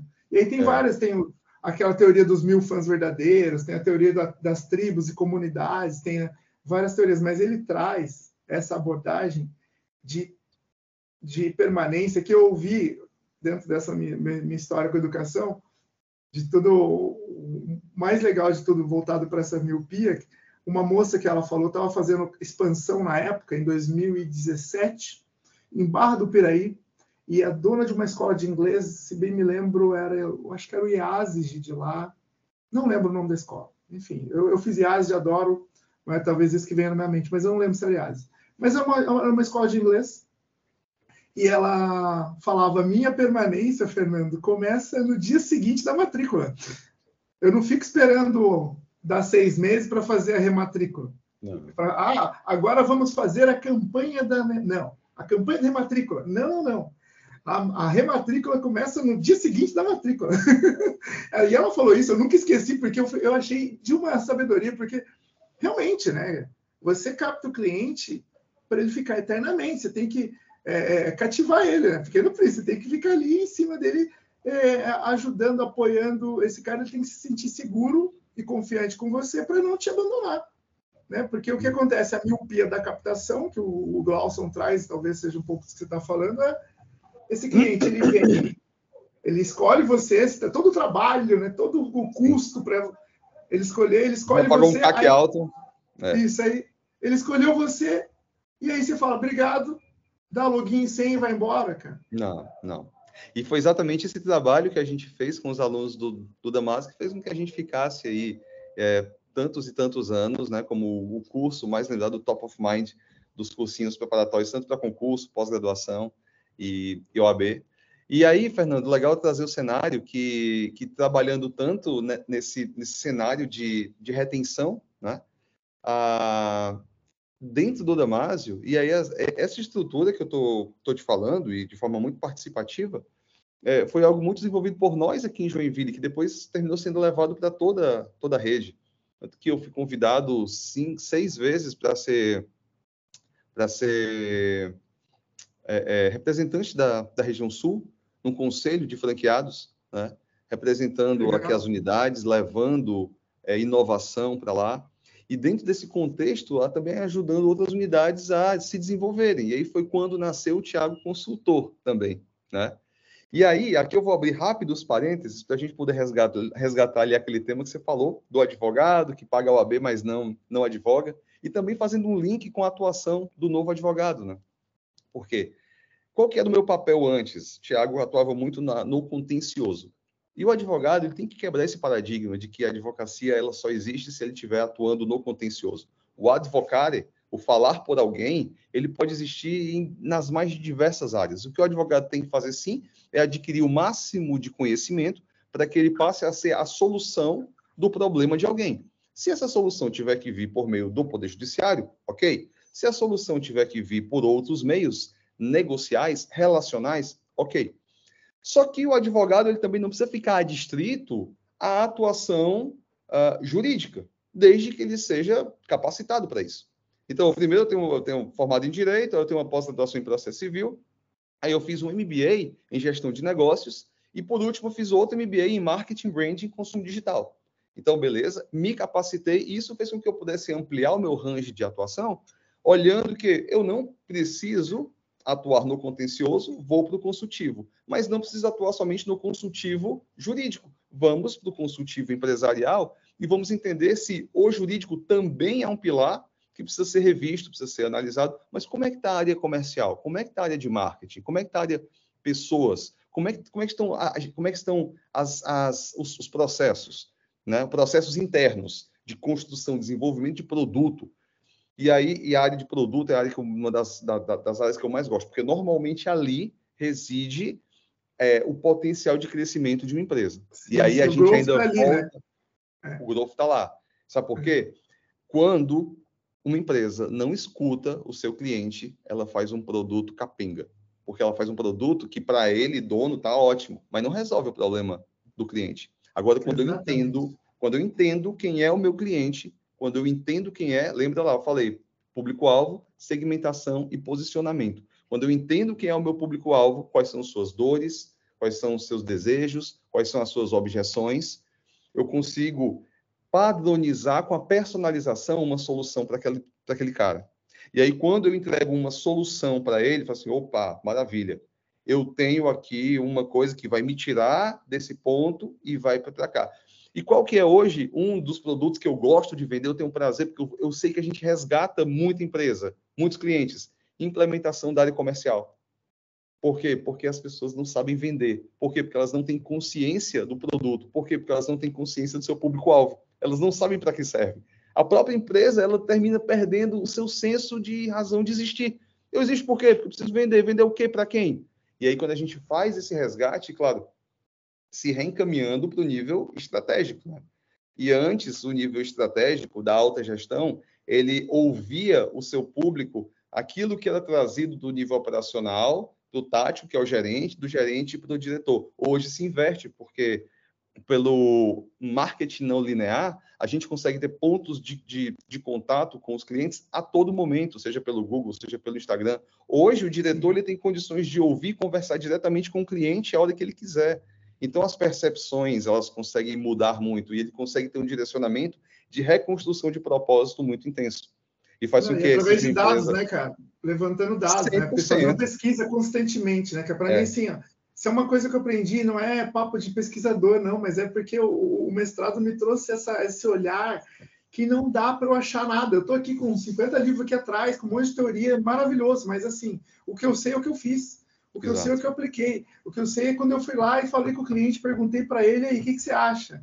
E foi maravilhoso, porque quando você faz a pesquisa ali qualitativa, conversando de verdade com o cliente, uhum. você tem, é, tem as coisas que você. A, a, o, viés, o viés de confirmação, aquele, ah, eu sabia, eu falei que, né? Uhum. Aquele famoso que a gente, dentro do nosso ego, fica ali, ah, isso aí eu sabia que era isso, né? Que o cliente uhum. vai lá e fala. Aí você fica até feliz mas sempre vai ter aquela surpresa, aquele, aquele que você achava que era incrível, que ele vai falar, isso é. eu acho ruim. Mas você fala, acha ruim por quê? Porque aquilo é o, o, o louco, a flor, né? o ouro, o, o diamante, você acha ruim, uhum. né? Eu, eu, eu, e aí você entende onde é que está a falha. Eu, eu vou falar uhum. de um uhum. detalhe, que é uma disciplina que a gente tem, que é de projetos, o cara vai e fala, a, a, faz a apresentação no final dela, desenvolve o projeto todinho, e aí a, a mas eu não gosto dessa disciplina. Aí eu falei, cara, você não gosta da disciplina? Não, não gosto. falei assim, mas fala mais um pouquinho. Qual a parte que você não gosta? Professor, a didática, a estratégia, é, o, o, conteúdo, o que, que é? Aí eu falei assim, não, porque no final tem que falar em público. Entendeu? Que não é a disciplina. É, que é, é aquela máxima método, famosa né? que todo mundo sabe. Não, não, o final tem que fazer uma apresentação e ela, tem, ela é tímida. Sim. Ela fala assim: olha, se não tivesse que apresentar no final, eu, eu ia adorar a disciplina. A disciplina é legal, mas eu não gosto da disciplina porque no final tem que apresentar. Entendeu? Então, se eu vou só por. Se, ela, se eu ouço só, eu não gosto da disciplina, eu, eu, eu, eu, não tomo a decisão correta. E a decisão correta não é eu tirar a disciplina, né? A decisão correta seria adequar uma formação para eu preparar melhor essa acadêmica para falar em público com mais segurança. Então, o problema dela é falar em público, não é a disciplina. Uhum. Mas eu só consigo saber disso extraindo ali no, no conversando. É. Né? Tem um, um, professor amigo nosso que falou, cara, tudo é conversa, venda é conversa, aula é conversa, negociação é conversa. Você está conversando com seu cliente, você está só cuspindo verdade, né? Spray, é, spray and pray, como você disse, né? Essa, essa, essa spray and pray eu vi na Finlândia, cara. Ele falava que era o formato ocidental de fazer educação. Porque ele falava, qual, qual que é a diferença? Porque aqui a gente não faz spray and pray que você né, fala e, e, e reza para o aluno aprender. Né? Uhum. Aqui a gente faz o aluno é, é, é, ser submetido a, a, um projeto, um problema que ele mesmo quer resolver, uhum. e a uhum. partir daí ele aprende. Então, é, é, é uma série de, de, de, de fatores, mas essa, essa para mim, é, é, é, crucial, né? essa de ouvir o cliente, cara. Por mais que, que todo mundo fica gritando isso o tempo inteiro, você vai lá na prática, na, na apresentação de, de, de uma, uma nova método, um novo formato, cara, e aí, como é que você fez essa, é, como é que você tomou essa decisão? Ah, eu vi, li os livros, as tendências, as... Quando você, ah, porque tá, porque tá, ah, porque tá todo mundo fazendo. Ah, todo mundo, todo mundo, né? todo Pesquisas mundo quem? apontam. Pesquisa, todo mundo quem, querido? Todo mundo quem? Porque tu generaliza as coisas e Fernando, meu Deus, às vezes as pessoas têm uma, assim, é, vivem em um ambiente tão restrito, não se relacionam com outras pessoas, não se comunicam, também não acessam dados, que elas tomam posse de verdades absolutamente equivocadas e tomam aquilo por algo absolutamente verdadeiro. E aí, cara, você começa uma, uma reação em cadeia que no final não, não vai dar certo aquilo lá. Não vai dar certo. Ó, é, normalmente, o que, que você costuma ouvir das pessoas quando a gente fala sobre TV aberta? TV aberta morreu. Ah, TV aberta? Ah, e olha, Fernando, eu trabalho com internet, tá? TV aberta a minha empresa, bazuca, a minha empresa, a minha empresa, ela, ela implementa e vende processos de venda, de venda pela internet. Então, eu sou um cara da internet. Mas quando a gente fala assim, ah, a TV morreu, putz, a TV morreu. Tu sabe quantos por cento hoje da, da, da população brasileira ficam pelo menos duas horas por dia vendo TV aberta? 78%. 78% da população brasileira fica pelo menos duas horas por dia vendo TV aberta. Para quem que fala que a TV né, aberta morreu, pelo amor de Deus, cara. Agora, porque você está num ambiente com pessoas que têm um iPhone na mão, um Mac, um iPad, e aí você está conectado no Instagram. Você acha que não existem pessoas das classes B, C e D que todo dia se atualizam naquela, que têm os seus ritos e rituais diários e familiares baseado ainda com a TV? Óbvio que tem, cara. Claro que Pergunta tem. para o seu cliente se ele assiste TV, né? Pergunta é, exato. Aí fala assim: ah, mas, cara, pelo amor de Deus, a TV morreu, Deus me livre, eu que não vou fazer mais TV para poder anunciar que o meu produto e tal. E olha que o que eu estou falando aqui é inovador, porque a pessoa que é um pouco mais conservadora, a TV ainda é o grande porta-voz né, da comunicação. Mas o cara que é mais moderninho, já falo assim, não, Deus me livre, TV morreu. Então agora eu vou só para a internet, vou só para o do YouTube. Eu falo assim, tu conhece teu público-alvo? Tu acha que a Avan investe o que investe, fazendo aquele tanto de coisa lá com o Celso Portioli? Por quê? No SBT. Agora, peraí, tu é classe A. Tu acha que o cara, é classe C e D? O cara não está assistindo o Celso Portioli? E na segunda-feira, quando o pessoal da Avan, do BI da Avan, vai lá e vê a quantidade de venda que aconteceu, do produto que foi feito, tu acha que isso não vai ter valia? Óbvio que vai. Claro que vai. É venda. Agora, a venda, eu não vou chamar venda burra, mas a, a venda que tu não vai ter consistência nela é a venda com, onde tu não tem análise de dados. E o pessoal fala assim, ah, cara, então quer dizer que outdoor, outdoor é bom? Eu digo, depende. Depende de que outdoor ele é algo não traqueável. Eu não consigo traquear um outdoor para dizer que o outdoor na esquina tal é melhor que na esquina tal. Eu consigo ter conversões ao todo, que a gente chama de conversões offline, que tendem a dizer que se eu fiz uma ação do dia tal ao dia tal e eu tive logo depois um resultado, um crescimento de 23%, e eu não fiz nenhuma outra ação, eu posso dizer então que essa ação de outdoor funcionou. Ok, legal. Sim. Mas por que não dar um passo e trabalhar com integração online e offline e você comprar 10 outdoor e para cada outdoor você colocar um QR Code diferente, ou você colocar um número diferente, e você conseguir medir quantos acessos por UTM. UTM, é, você tem o link, e aí você tem depois uma designação de por onde que aquele link veio. Ou, por exemplo, se eu, se eu mando uma UTM para WhatsApp, eu sei que aquele link ele veio do WhatsApp, ou ele veio do Instagram, ou ele veio de um outdoor. Então, quando eu coloco inteligência de dados em qualquer cenário, eu, eu consigo passar a metrificar, show de bola. É que nem aquela história, eu faço panfleto, faço panfleto. E eu defini que essa semana eu vou fazer panfleto naquela esquina tal. Só que no panfleto eu venho assim, traga esse panfleto e ganhe 10% de desconto.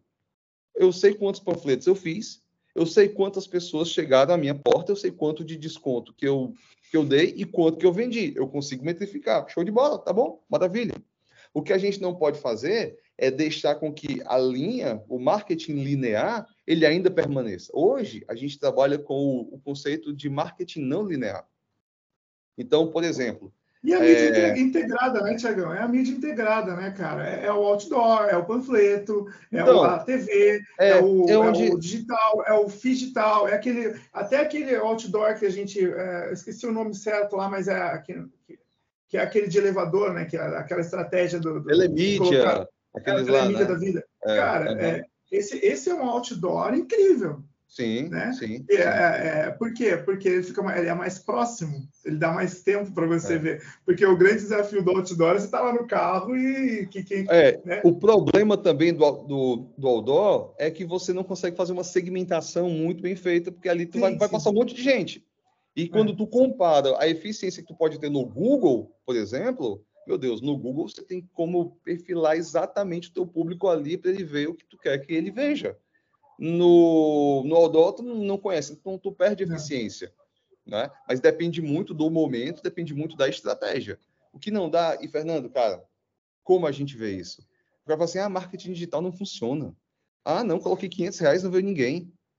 Ah, aí veio outra pessoa, mas tá todo mundo fazendo marketing digital. Ah, esse mês eu vou botar mil, então. Aí o cara botou mil. Aí passa três meses e fazer, cara, marketing digital, ele tá funciona. Segmentando com quem? É, não, ele funciona quando você tem conhecimento do seu público, você gera hipóteses, você sobe campanhas, você entende o que funcionou, você desliga o que não funcionou, você matura o que funcionou bem. Faz conteúdo. Você escala e depois. Claro, agora, outra também. É, eu acho que a gente vai precisar fazer um outro podcast só para falar sobre mitos do marketing, aquilo que é verdade e aquilo que é mentira. Cara, o marketing de conteúdo funciona demais, demais, demais mesmo. Sim desde que ele seja atrelado a uma estratégia.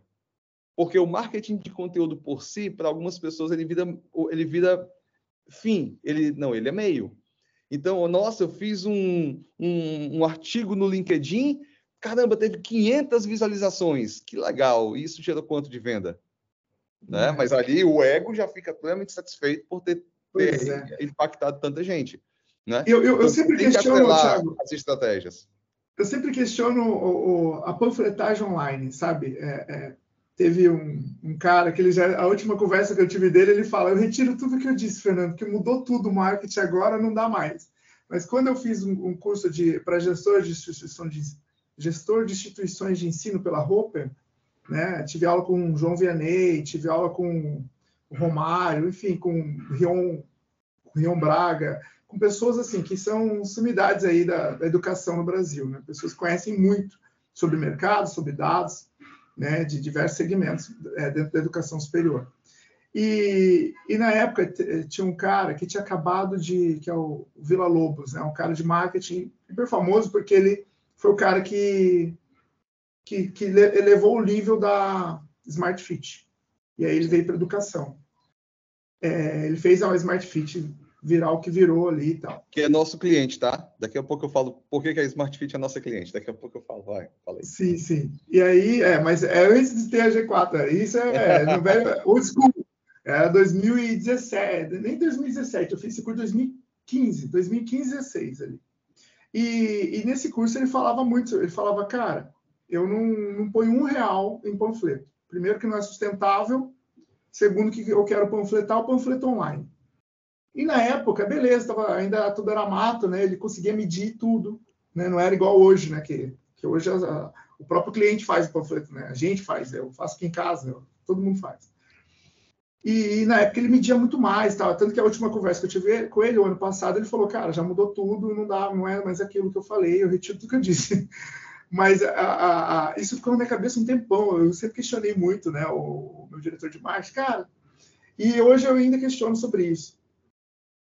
É, esse é o famoso, novamente, o spray and pray, que é eu vou lá, faço um post lindo, com uma imagem maravilhosa do Thiago, tiro todas as imperfeições, tudo, tudo lindo, vira aquele bonecão lindo, em 4K, tal, bem acabada, maravilhoso. Eu falar, esse aqui é o nosso aluno, Thiago, que agora é um empresário tal, né, que foi nosso aluno.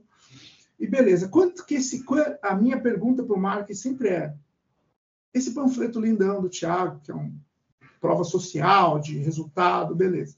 Mas quanto que esse, essa foto, essa prova social, esse panfleto online traz de aluno? Qual que é o lead que ele gera? Quantos, quantos, quantos alunos vieram por causa desse, desse post do Thiago? Porque eu, é isso para mim é, que é o, no final das contas, é o que eu quero saber.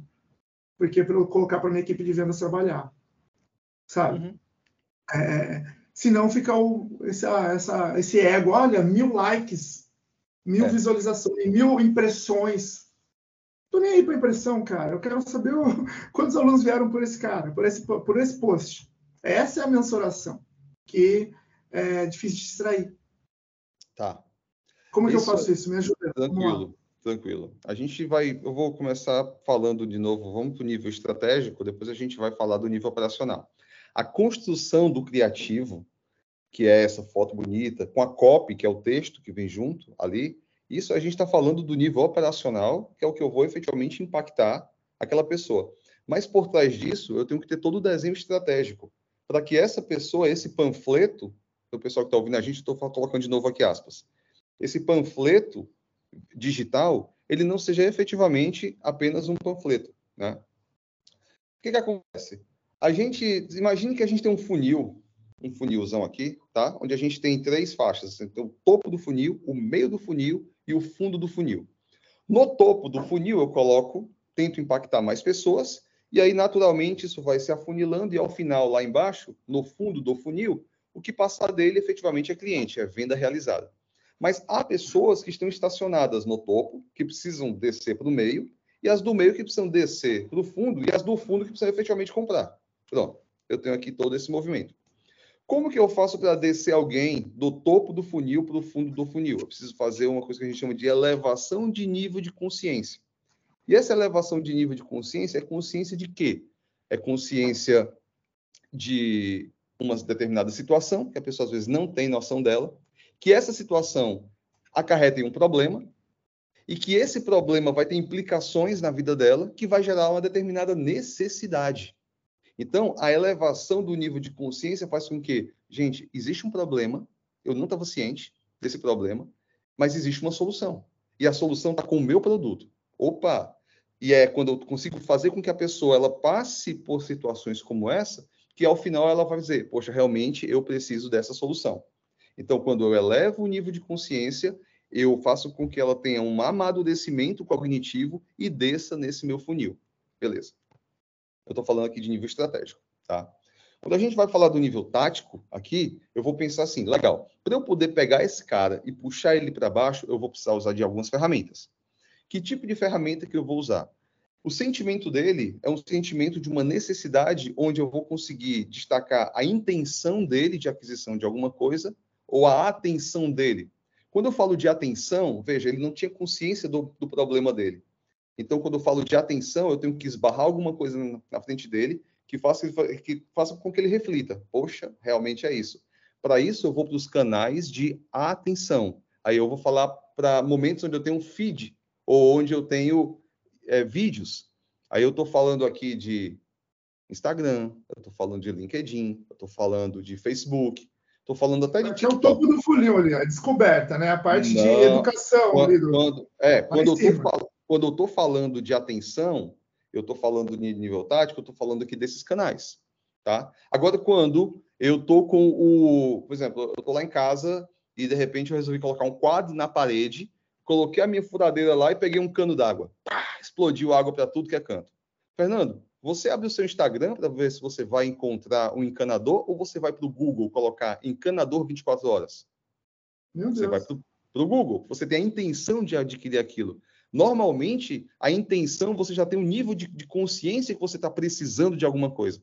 Agora você vai para encontrar quem é que vai te dar aquela solução. Entende?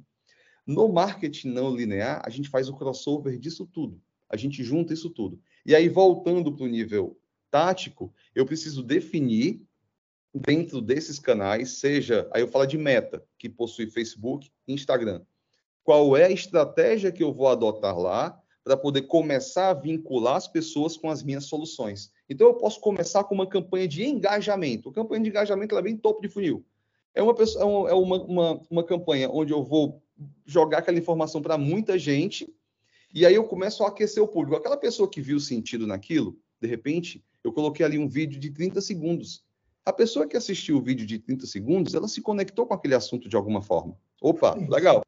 Se eu tenho 100 pessoas e dessas 100 pessoas, 10 assistiram esse vídeo de 30 segundos completo, eu vou chegar para a meta e vou, vou falar assim, ó, para quem assistiu, pelo menos 95% desse vídeo mostra que eu estou com esse produto por esse valor, por esse preço. Beleza? Beleza. E aí, enquanto outras pessoas estão assistindo o vídeo, eu estou pegando esse público que assistiu o vídeo todo e já estou mostrando aqui a minha, a minha oferta. E aí, de repente, essa pessoa fez uma oferta, mas ela não clicou no link para ir para a minha página. Eu já falo assim, ó, pega o pessoal que assiste, que viu o vídeo, que viu a oferta, mas que não clicou, e já coloca aqui, já faz essa outra estratégia aqui. Então, quando a gente fala só daquele criativo, bonitão, que a gente fala, da, fala daquela copy bem feita, a gente tem que entender para qual público que eu estou comunicando. E aí, a partir do momento que eu coloco aquele criativo no lugar certo, se eu não sei quem é aquele público, eu posso estar comunicando a maior baboseira do mundo. Agora, se eu já estou com um público fundo de funil que já se conectou, e eu tenho a formação do que a gente chama de persona. E a persona nada mais é do que a emulação de um ser que possui todas as características do que a gente chama de ICP, que é o perfil ideal de cliente. O perfil ideal de cliente, ele fala de faixa etária, ele fala de sexo, ele fala de renda, ele fala de interesses, hábitos, costumes. E a persona, eu vou pegar pontinhos aqui e vou construir a Maria, de 32 anos, que é advogada, recém-divorciada, que anda num Audi e que gosta de fazer viagens para o exterior. Porque para essa pessoa, eu posso ter uma solução que vai se encaixar perfeitamente para ela. E aí, essas pessoas, essas personas. Por, elas... essa, essa, eu, desculpa, eu te interrompo porque veio uns insights ah. na minha mente. Assim, lá, novamente, né? Quando a gente está falando sobre cliente, na minha tese de mestrado, exatamente essa parte, é essa etapa, é a minha maior crítica ao formato que acontece normalmente nas empresas, né, nas instituições de ensino, nas empresas que vendem educação. Esse, essa pessoa que você traçou é uma persona clássica do curso de Direito, certo? É, é, é, é. Dá, dá para dá fazer uma, né, uma analogia dá bem vender uma pós Dá para vender uma pós para ela é. bem legal. Sim, um ticket bom aí, né? É, você falou pelas marcas de high ticket aí, né? É, uhum. O comportamento de high ticket, né? Tem, dirige Audi e viaja internacional. Então, né, tem um, um, um, um produto ou serviço uhum. high ticket aí. Ah, ah e essa persona não é a mesma persona da pedagogia. Não, não é. é, é e eu defendo muito a persona, talvez não só uma, mas eu defendo desenho de persona para venda mas, de Fernando, cursos. só me concede outra parte. Persona precisa ser ponto de chegada, tá? Persona nunca é ponto de partida. A pesquisa monta o ICP e do ICP você monta a persona. Talvez Sim. por conta desse cruzamento é que haja essa. Vai falar, falar. É, é, é, eu penso na persona com, com, entendendo o cliente que eu já tenho. E não eu invento uma aqui e saio fazendo. Não. Eu, eu, eu, eu, eu entendo depois de fazer depois de fazer o um mapeamento, a pesquisa, e aí, levanta eu, os dados, eu né? É, levanto os dados e aí eu, eu entendo, desenho a minha persona baseado nos dados do, do, dos clientes que eu já tenho ali, que eu já estou conversando. Né? É, mas o que, o que eu quero apontar como, como talvez uma falha né? É você passar régua e fazer uma campanha de marketing maravilhosa 2024. O que eu quero dizer é o digital tem... tem como quebrar muito isso, mas o tradicional, uma, uma única para todo mundo, a tendência é que você tenha taxas de conversão muito mais baixas. Você só vai pegar uma parcela das pessoas que, que efetivamente se identificam com aquilo. Você pode ter 30, 40 é, variações, mas tu faz uma única, tu vai pegar aquele público que está lá, que pode ser o macro, mas que talvez não tenha um nível de consciência suficientemente elevado, que não esteja suficientemente no fundo do funil para converter. Então, por e isso outra, que a gente tem, é, tem que falar é tanto de remarketing. Não é a persona, Thiago. É, é, essa do áudio aí não vai comprar pedagogia, entendeu? É isso que eu estou dizendo. É, é, é, não que as pedagogas não tenham áudio, tá, gente? Eu quero que vocês tenham um áudio BMW, Mercedes, o que vocês quiserem. O que eu estou dizendo aqui não é a persona. Normal, né? normalmente não. Então, assim, pelo menos do, do, pouco que eu conheço da minha persona aqui, dos cursos, porque cada curso é uma persona diferente. Sim, sim. Cada curso é uma persona diferente. Cada curso é um ticket diferente cada curso é uma pessoa diferente. Não dá para eu passar régua e fazer a mesma campanha para todo mundo. Não dá. E é, essa é uma defesa que Ali, eu faço. É. Que... Aliás, que... aliás, aliás, quando a gente fala de, de posicionamento institucional, o que eu preciso fazer é eu tenho a pedagogia certa para você e eu tenho os valores da instituição, que são esses aqui. Vamos juntar os dois, você vai ter o supra-sumo mas eles precisam andar em paralelo. Você não pode amarrar os dois. Uma coisa, uma coisa, outra coisa, outra coisa, porque não a gente está falando de unidade de negócio, produto. Na outra, eu estou falando do topo matricial, onde a gente tem uma matriz, divisões de negócios, unidades de negócio e produtos.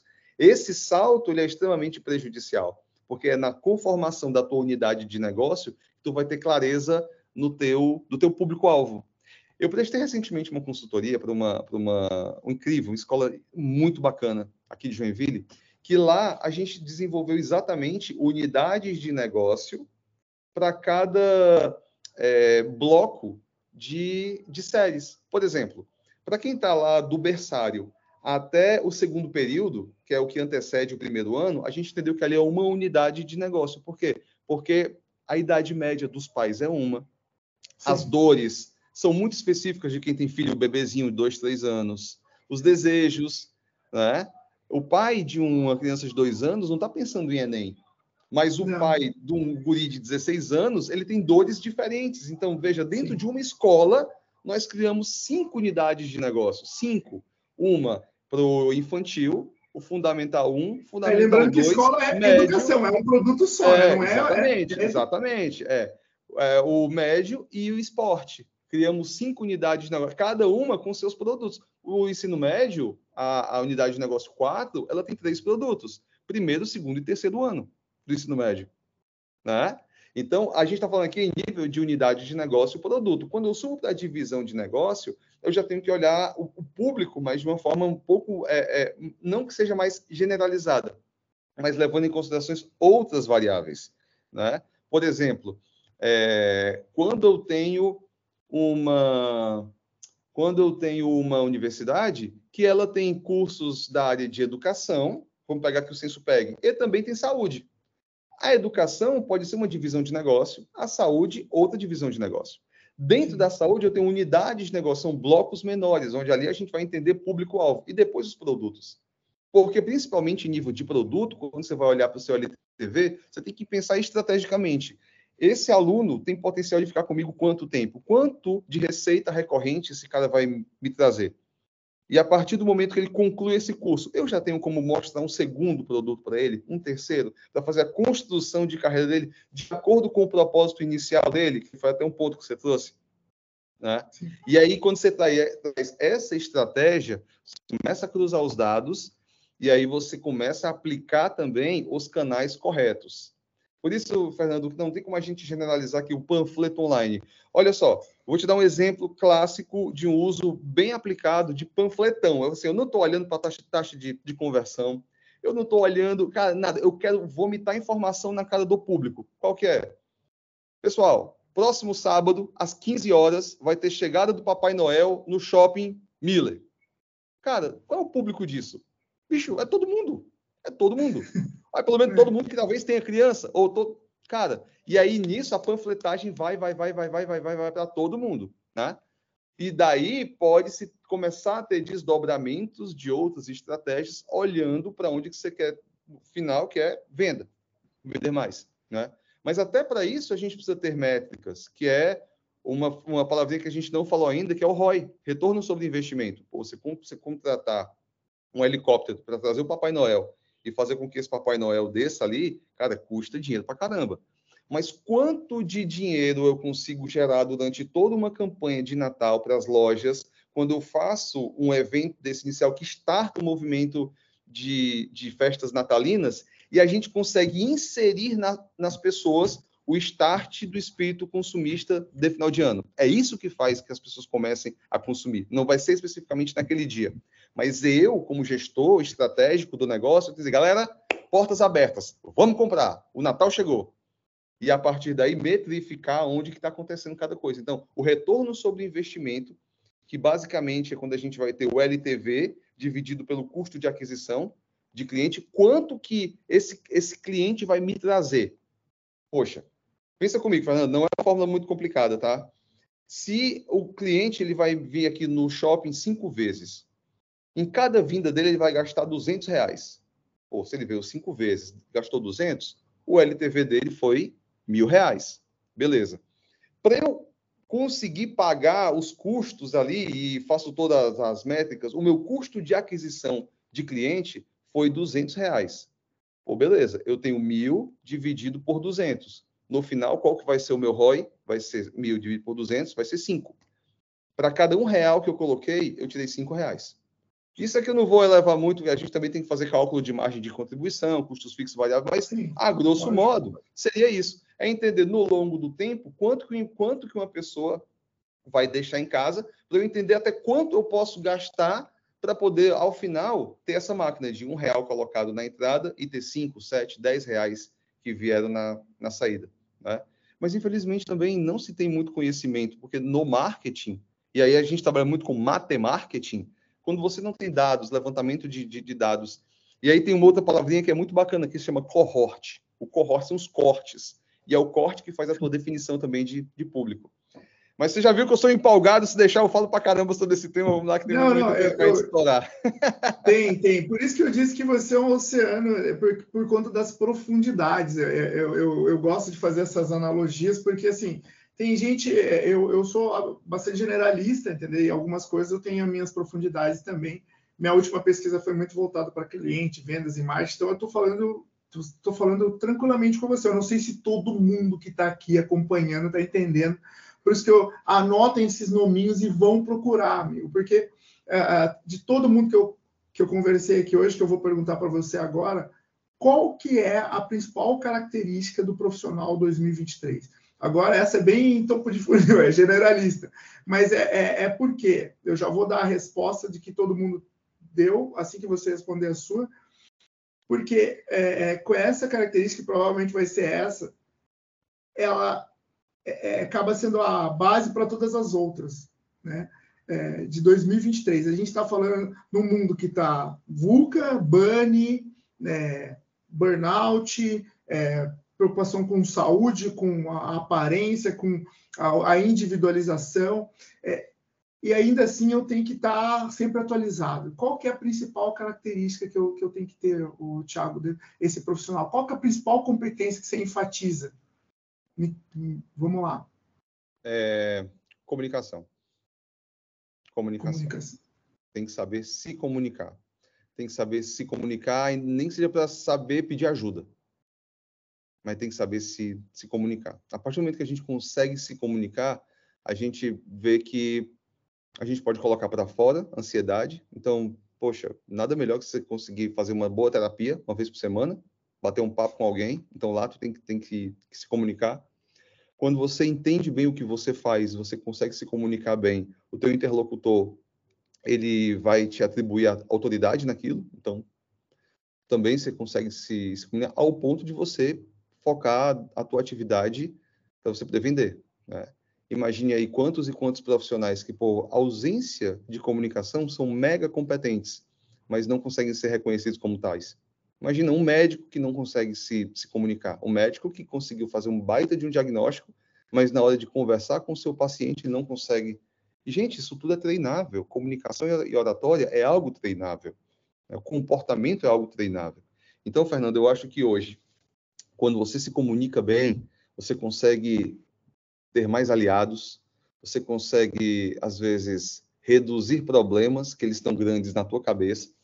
Então, eu diria que hoje, independente da frente, a comunicação, ela é a característica do, não só do ano 2023, mas dos próximos, né? Inclusive, quando você não consegue se comunicar bem com o chat GPT, shit in, shit out. Você vai escrever merda, vai vir merda e não vai ter o um resultado. Até com o chat GPT tu tem que saber se comunicar. Senão, sim. não vai dar certo. Cara. Sim, sim. É, é, e de longe essa é a competência, é, é ela é, é, uma competência alicate suíço, né? É, ela, junto com criatividade, está desde a primeira lista lá do Fórum Econômico Mundial das competências do século XXI, desde que existe essa lista, a, as duas que nunca saíram são comunicação e a outra criatividade, mas a, a comunicação de longe, de longe, até para você ter, você, é, tem como se, se, comunicar de forma criativa, de forma mais, é, é, talvez, conservadora, né? menos criativa, mas tem que se comunicar, né? É um negócio que não tem como. E, tá quando fala baita de um desafio, né, cara? É, e quando se fala de comunicação, não é só essa aqui falada, né? Até você saber fazer um, um bom e-mail, né? Escrita, né? É, tá, tem uma máxima agora que estão tá, tá, tendo uns, vários estudos de longevidade, porque estamos vivendo mais, graças a Deus, e a todos os grandes cientistas aí que estão conseguindo elevar o nível de consciência das pessoas e, e, e o planeta está um lugar melhor para se viver, apesar de todas as mensagens apocalípticas que existem, né? Estamos num mundo melhor, sim, muito melhor do que 50 anos atrás, com certeza absoluta né, com mais saúde, com mais é, tecnologia, é lógico, e com muito mais consciência sobre tudo. Né? Isso. É lógico que, que, existem as suas, os seus recortes, mas estamos num mundo muito melhor. Eu, eu gosto da visão é, otimista de mundo e, e estamos sim no mundo, no mundo melhor. Estamos vivendo mais, né? E por conta disso, a longevidade também é um assunto em pauta em qualquer é, discussão de qualquer situação de vendas, produtos. E, e, como eu falo muito sobre competências e clientes, comportamento humano, né? Esse cara, esse profissional, é, que a gente chama que é a geração prateada, esse profissional de 60 anos, com um pouquinho de curiosidade, né?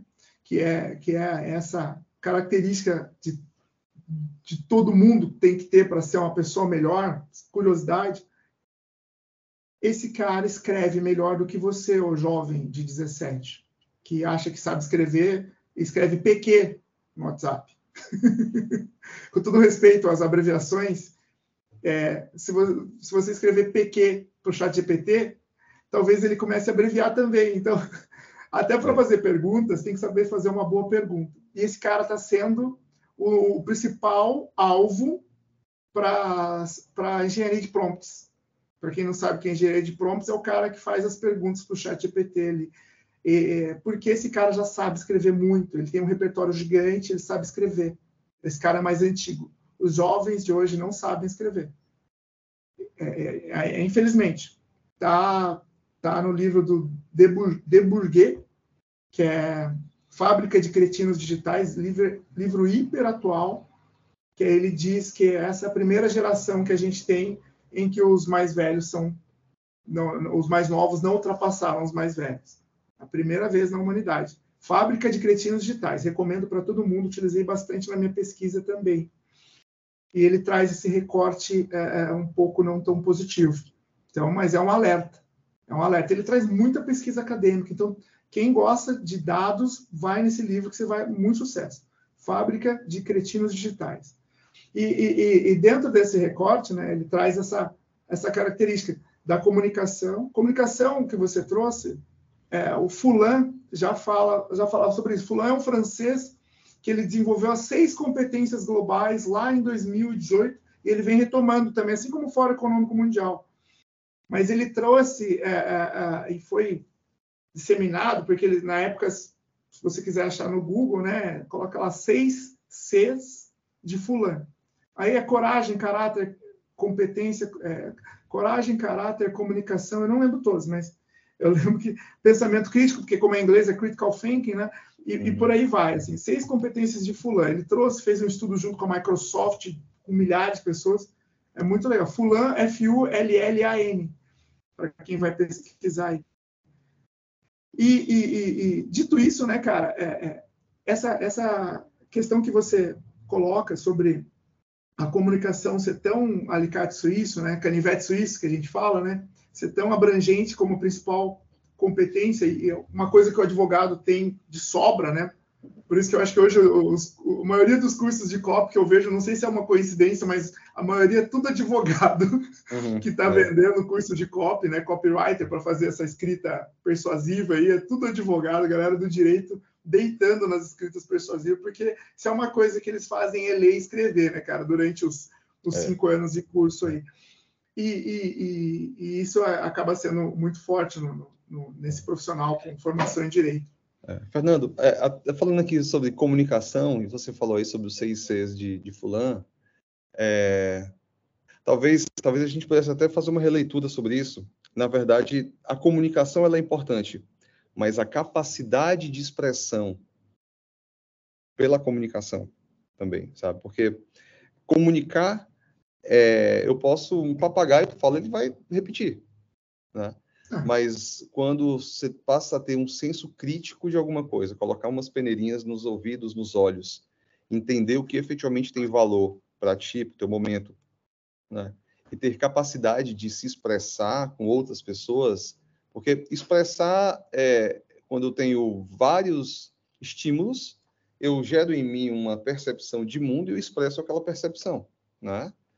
Ah, e você vê, você citou aí os, os, jovens, cara, os jovens hoje, e eu não quero generalizar, eu não tenho dados o, suficiente, mas pela minha percepção que eu tenho visto, que dificuldade que as pessoas têm até de falar hoje ao telefone. Quem diria, né? Grambel é. deve estar tá, né, se virando no túmulo. Como é ah, que tá a, a, gente, a gente chegou a um ponto onde as pessoas elas não têm, e aí, é, hipótese, tá? elas não querem mais ser tomadas de surpresa por um tema que elas possivelmente não têm segurança para falar.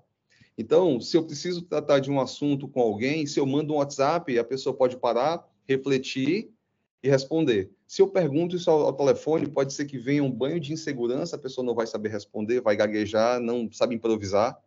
E olha só que situação, que, que, que as pessoas não sabem mais reagir ao tempo real. Será que é isso que a gente está está vivendo, é, o é. tempo real está tão crítico assim.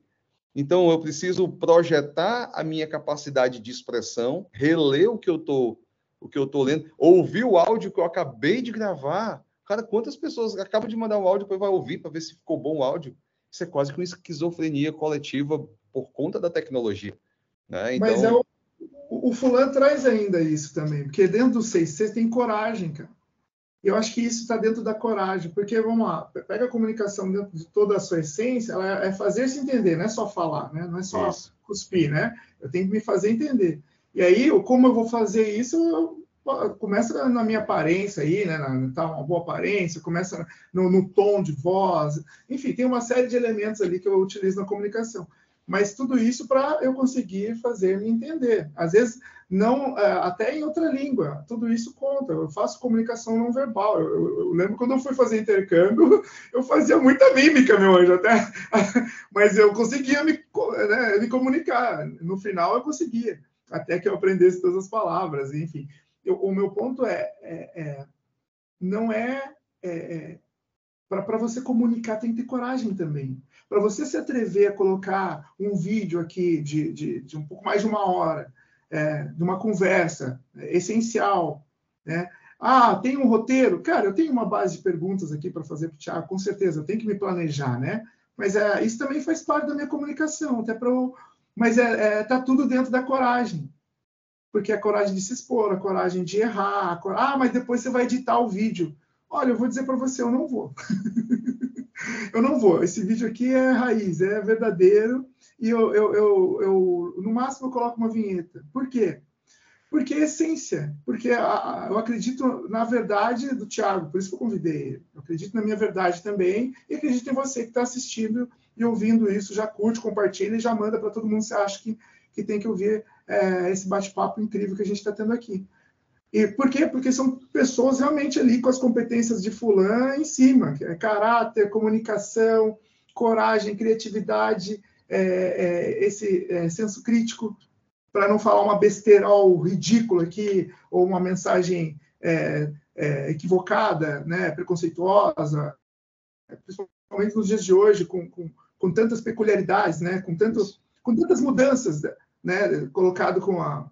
Eu e o Thiago aqui somos 40 a mais, vamos colocar assim, né? Então, coisas que 20 anos atrás seriam mais fáceis de se falar, que hoje não é. se fala mais. Então, todo esse, todo esse cuidado está dentro da minha coragem de estar aqui me expondo, é, é, é, dentro da minha comunicação, dessa minha habilidade de me comunicar, muitas vezes é, é com alguns, alguns pequenos vícios, com alguns pequenos é, equívocos aqui na, na, língua, na língua portuguesa, mas tentando me expressar da melhor forma para que você que está aí do outro lado entenda, entenda, compreenda e consiga colocar em ação pelo menos algumas dessas mais de 20 dicas aqui que o Thiago já, já passou, e estratégias de marketing e funil de venda, meu, foi uma, uma aula aqui. Mas tudo isso está dentro das competências de fulano. Eu, eu, eu, dificilmente consigo tirar daquelas seis. Ele resume muito bem. É porque no Fórum Econômico Mundial, cara, eles colocam 15. E cada ano é uma coisa diferente, você fica maluco. Agora saiu uma, uma da. Ai, meu Deus. Não foi da ONU, saiu uma de, só para professores do século 21, que eu vou dizer para você, cara, ela é, é, Eu dei na minha última formação de, de, professores, eu faço formação de professores, e saiu uma lista de competências que o profissional do, do século 21 tem que ter, mas o professor do século 21. E é tudo competência digital, voltado para saber utilizar é, tecnologia para pesquisa, saber é, é, criticar a tecnologia com a pesquisa que ela faz, enfim, né, não, não se equivocar pela pesquisa tecno, usando tecnologia, enfim, tem uma série de, de características, uma série de competências que esse professor, né, 2023 para mais, vai ter que ter para conseguir cons conseguir continuar com essa alcunha de professor, é. né? Porque todos é. nós de alguma, de alguma, em algum momento somos professores também. Sim. Mas Fernando, eu, eu, eu... mesmo, né? É, eu lembro que antigamente, para ser professor era muito mais fácil. Você podia até mentir um pouquinho ali na, na sala de aula, tá ok. Mas hoje está todo mundo com o Google na mão, você não pode mais dar de deslizar nada. Né? Não, não, não. O professor, o professor, vejo que ele tem uma função precípua de administrador e gestão do conhecimento com o aluno. Então, talvez o aluno, na sua acepção de aquele que não tem a luz, a alumen, né? Talvez ele se posicione muito mais sim como um estudante do que como um aluno, porque hoje a luz está para todos. É, eu Sim. abro aqui o Google e tem cara, quantas e quantas. Tem artigos é, científicos é, milhares de horas. Essa, essa, definição de aluno aí, que é muito criticada, né? De ser, é. ser sem luz, né? Ser sem Exato. luz. É. As pedagogas não gostam muito do, da palavra aluno pois na sua essência. Pois é. pois é, é bem isso. E aí, Fernando, em, em, todas, em todas essas imersões que eu fiz nesse mundo de, de consultoria, de assessoria, de desenvolvimento empresarial, implantação e processo de, de, vendas, a última empreitada, então, foi, foi esse ano, onde eu, eu assumi a posição de sócio executivo de uma empresa chamada V4 Company, que hoje é a maior assessoria de marketing digital da América Latina, e a gente trabalha com implementação de processo de venda pela internet. Cara, é muito legal. É um, é um, é um ambiente muito interessante. Por isso que lá atrás eu falei, Smart Fit é nossa cliente, porque a Smart Fit efetivamente é cliente da V4 Company e outras empresas. Mas uma das coisas que mais me chamou a atenção na V4 é a cultura. Eles têm uma cultura muito bacana, sabe? Uma cultura que é traduzida em atitudes. E, Fernando, a primeira, a primeira atitude da V4, e por isso que eu fiz esse, esse, esse prólogo para poder falar isso, é assim, ó, a primeira atitude que se você não cumprir, não faz sentido, é não reclame. E, meu amigo, como quando a gente assume essa postura de não reclamar das coisas, enfrentar de frente, mas sem bodejar, cara, como a vida fica mais leve, como a vida fica mais fácil, sabe? Mas que tapa na cara esse, hein? Como Pelo menos eu sou muito reclamão, cara. Que tapa na cara. Para mim serviu assim, já, se já não tem, podcast. Se tua, re... se tua reclamação não tem propósito, cara, não, não reclama. E, inclusive, o bacana é isso, quando eu vou dar feedback para alguém, não é o Thiago que vai chamar a Mariazinha para dar o feedback, assim, ó, tu sabe que nossa cultura não admite reclamação. Qual é a solução que tu vai trazer? Porque se tu não vai trazer a solução, guarda para ti. Tu tá, tu tá deixando um ambiente que tem que ser gostoso, traz, agradável. traz uma reclamação e, como três... tóxico, né? Sim. Exato. Ou, outra também que eu, que eu gosto muito é work smart and have fun. Trabalhe de, trabalhe de forma inteligente e se divirta enquanto você faz esse trabalho. Né? Cara, quando a gente passa a pensar assim, e também atrelado a outro, que é respire e não seja um emocionado. Quando você pensa isso, não reclame, respire, não seja emocionado. Work smart and have fun. O teu domingo à noite ficou maravilha, porque aquela ansiedade não, não, não, não toma mais conta de ti. Segunda-feira é um dia bom pra caramba. Tu vai fazer Sim. coisas incríveis. E Sim. como tem gente que se submete a um trabalho que não é inteligente, um trabalho que não é agradável, reclama dele, isso já potencializa um monte de sentimento e faz com que sua semana seja horrível. Poxa, cara. E é isso, isso é, uma, é uma cultura que a gente tem que trazer baseada em atitudes e fomentar isso em todo mundo que está ao teu redor para que as pessoas sejam mais três, felizes. Não, eu só o resto, tem mais, não tem mais? Não, tem, tem, tem Pô, sim. Traz tem, sim. Não, não, você começou a aulinha agora, pessoal, anota aí, anota tá aí. Bom. D4 tá bom, Company, sigam lá no Instagram também, que é maravilhoso, só post incrível, cada post é uma aula. Ali sim, olha, eu, eu, eu, eu já, eu já cliquei para conversão, é que a, a, imersão acho que era 20 mil, já até falei para você, com você sobre isso nos bastidores, né? porque é, é, eu não tinha condições de pagar, mas olha, é, é, é, absurdamente assim. Cada post, cada, cada vez que eu vejo, eu, eu, acabei de comprar o livro de um dos donos lá. Eu não, Daniel, não sei se é o Lippert. Denner, Denner Lippert, cientista Denner do marketing Lippert. digital, incrível, é, muito bom. Monstro, monstro, monstro, assim. E ele, ele, ele traz várias coisas incríveis, assim. Então, assim, é, é, eu, eu, sou muito fã, muito fã. Eu adoro, adoro conhecer sobre a cultura, né? Eu tô, eu tô junto com o Sebrae ali no projeto Nascer, né, enquanto mentor Sim. de startups, né? E, e quem, quem, quem pegou né, é a TXM, né, que faz a intermediação. Cara, também de uma, o livro de cultura deles é um, é um e-book lindo assim e tem também só, só porrada na cara. Cada cada cada, uhum. Cada coisa ali, cada tem a, uma matriz assim de de, uhum. do que uhum. você. Né, eles colocam até a inteligência, né? Tipo de work smart também, né? Uhum. Meu, é, é, é, absurdo também. Eu, eu, adoro, adoro conhecer, porque para mim eu fico sempre imaginando se eu tenho fit com essa empresa, porque eu, eu, admiro a empresa, eu fico imaginando, será que eu tenho fit com essa empresa? Legal, legal. Bom, então já que você suscitou, eu vou trazer aqui de forma bem rápida, tá? Mas aí, antes, eu vou falar um pouco do background que a gente tem que ter, que é de transparência total. Transparência total é, dados eles têm que correr de todo mundo, cara. Tem que ser da pessoa que serve o cafezinho até o da, da copeira ao compliance. Todo mundo tem que saber os dados, sabe? Então, quando todos sabem os dados, de quanto que o CEO ganha, inclusive, quanto que tá, faturamos tanto, lucramos tanto, tivemos tanto de, de cancelamento, tu consegue conduzir todo mundo ao mesmo norte. Lembra quando você falou sobre de, de, delegar e delargar no início do nosso papo? É isso. Se eu não tenho um norte, se eu não tenho aquela estrela norte guia, para eu saber para onde que eu estou indo, fica muito fácil eu fazer qualquer curva nesse meio do, do caminho. Lewis Carroll dizia, né, para quem não sabe para onde está indo, qualquer caminho serve, lá no Alice. Então, é, quando a gente tem dados, a gente, a gente precisa crescer. E para crescer, eu tenho que ter atitudes e comportamentos baseados também com essa transparência total. Então, lá vai. Primeira, não reclame. As reclamações, elas são os maiores detratores do ambiente. Crítica com sugestão vale a pena. Dois, não cumpra horários, cumpra metas. Faça a vida do jeito que você pode fazer. Cumprir horários significa que você está vendendo o seu tempo e o seu tempo é o seu ativo mais precioso. Aproveite o seu tempo como você pode. E aí, cumpra as suas metas. Né? Terceiro, sempre encontre os seus erros sempre encontre os seus erros, trabalhe sua coachability, sempre verifique onde você está, como você pode melhorar também. Se você não encontra seus erros, você nunca vai poder crescer. E lembra que crescimento é estratégia de sobrevivência.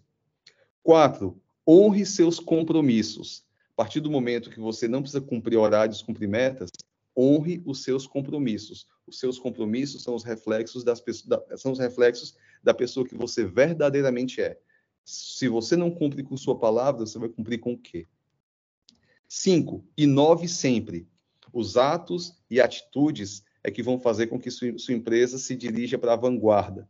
É, é, é, é, a inovação é que vai fazer com que você consiga sempre ser admirado pelas outras pessoas, uma vez que a cultura já tomou conta de todos e todos sabemos para onde estamos rumando. Mais ação, sexto, mais ação e menos glamour. É lindo a gente fazer aqueles PowerPoints maravilhosos, planilhas, tal, tal, tal, mas se não está fazendo nem o feijão com arroz, o processo precisa ser revisto. Então, mais ação, mão na massa PDCA sempre, né? É, planejar, fazer, agir, analisar e melhorar sempre. Então, mais ação, menos glamour.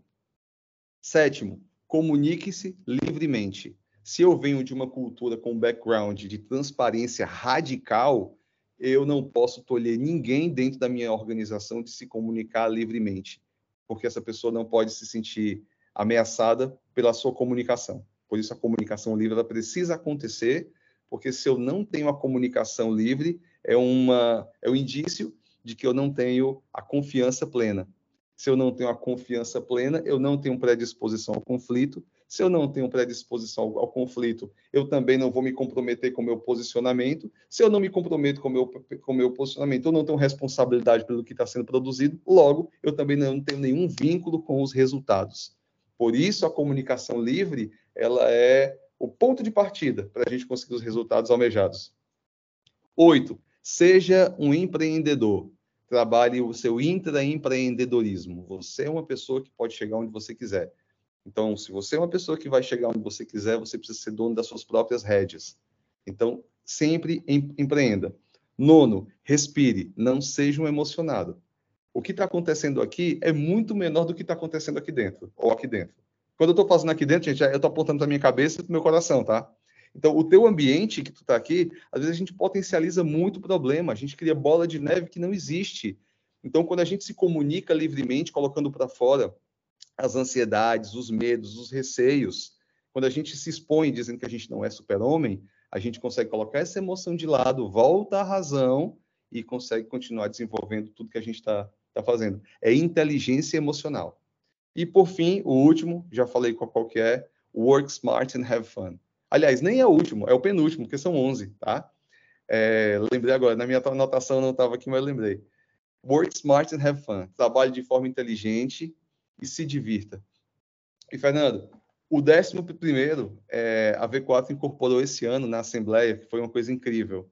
É, whatever it takes. Custe o que custar, não importa, custe o que custar corra atrás dos seus resultados, corra atrás do que você almeja para a sua vida, custe o que custar, whatever it takes. E essas são as 11 atitudes que conduzem a cultura do nosso negócio. E é essa cultura que a gente também insere dentro da, dos ambientes dos nossos clientes, e quando a gente insere a cultura, é impressionante, cara. Os processos se alinham, a comunicação se alinha, a, a eficiência melhora. E aí não adianta, às vezes, tu querer forçar a engrenagem, se tu não lubrifica todo aquele, aquele aparato para que ela efetivamente é, se desenvolva. Bacana, né? Legal. Pô, bacana demais. Assim. E, e, e, é muito gostoso conversar contigo, porque metade das coisas que eu ia perguntar, meio que você já vai respondendo. Assim. Então, eu ia falar, poxa, quais são os seus projetos futuros? Né? Você, é, enquanto consultor da V4, já está aí no seu projeto futuro, né? digamos assim. Né? Mas, a não ser que você tenha mais algum, Quais são os seus projetos futuros? Onde é que o, o, o Thiago vai estar daqui a 10 anos? Ah, cara, daqui a 10 anos, é... poxa, eu quero, eu quero muito, Fernando, poder ajudar muita gente, sabe? Eu acho que, eu acho não, eu tenho convicção de que o exercício diário do Give First, ele te traz uma caixa de surpresa que eu não posso nem mensurar, porque se há um ano alguém me perguntasse, Tiagão, daqui a um ano, como é que vai estar a tua, tua vida? Eu certamente diria uma forma completamente diferente do que ela está hoje. Então, eu não faço a menor ideia. Eu quero mesmo poder trabalhar o bem-estar da, das pessoas que estão ao meu, meu redor, para que elas conquistem o que eu já conquistei, que elas cresçam o que eu já cresci e que elas aprendam o que eu já aprendi. Se isso acontecer, cara, pô, eu vou ficar morto de feliz.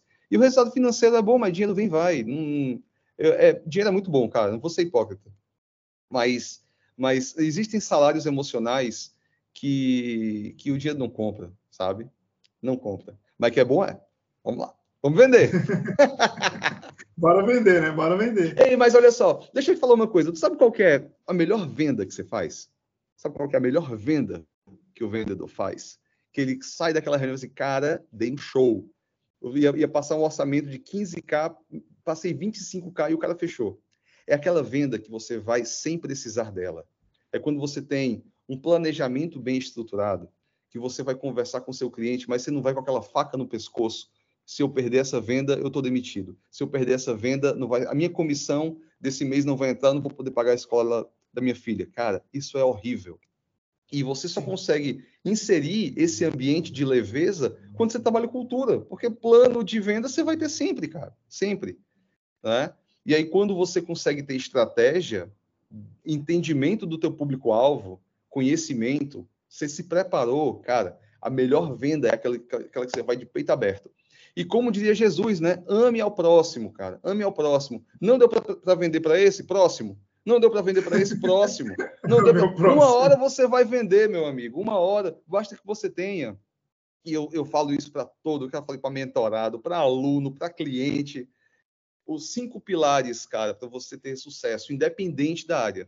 O que você for, for fazer, traga transparência, viabilidade, constância, qualidade e escalabilidade. Os cinco. Se você trouxer isso aqui para dentro do teu ambiente, transparência, viabilidade, constância, qualidade, escalabilidade, não vai dar erro, cara. Não vai dar erro.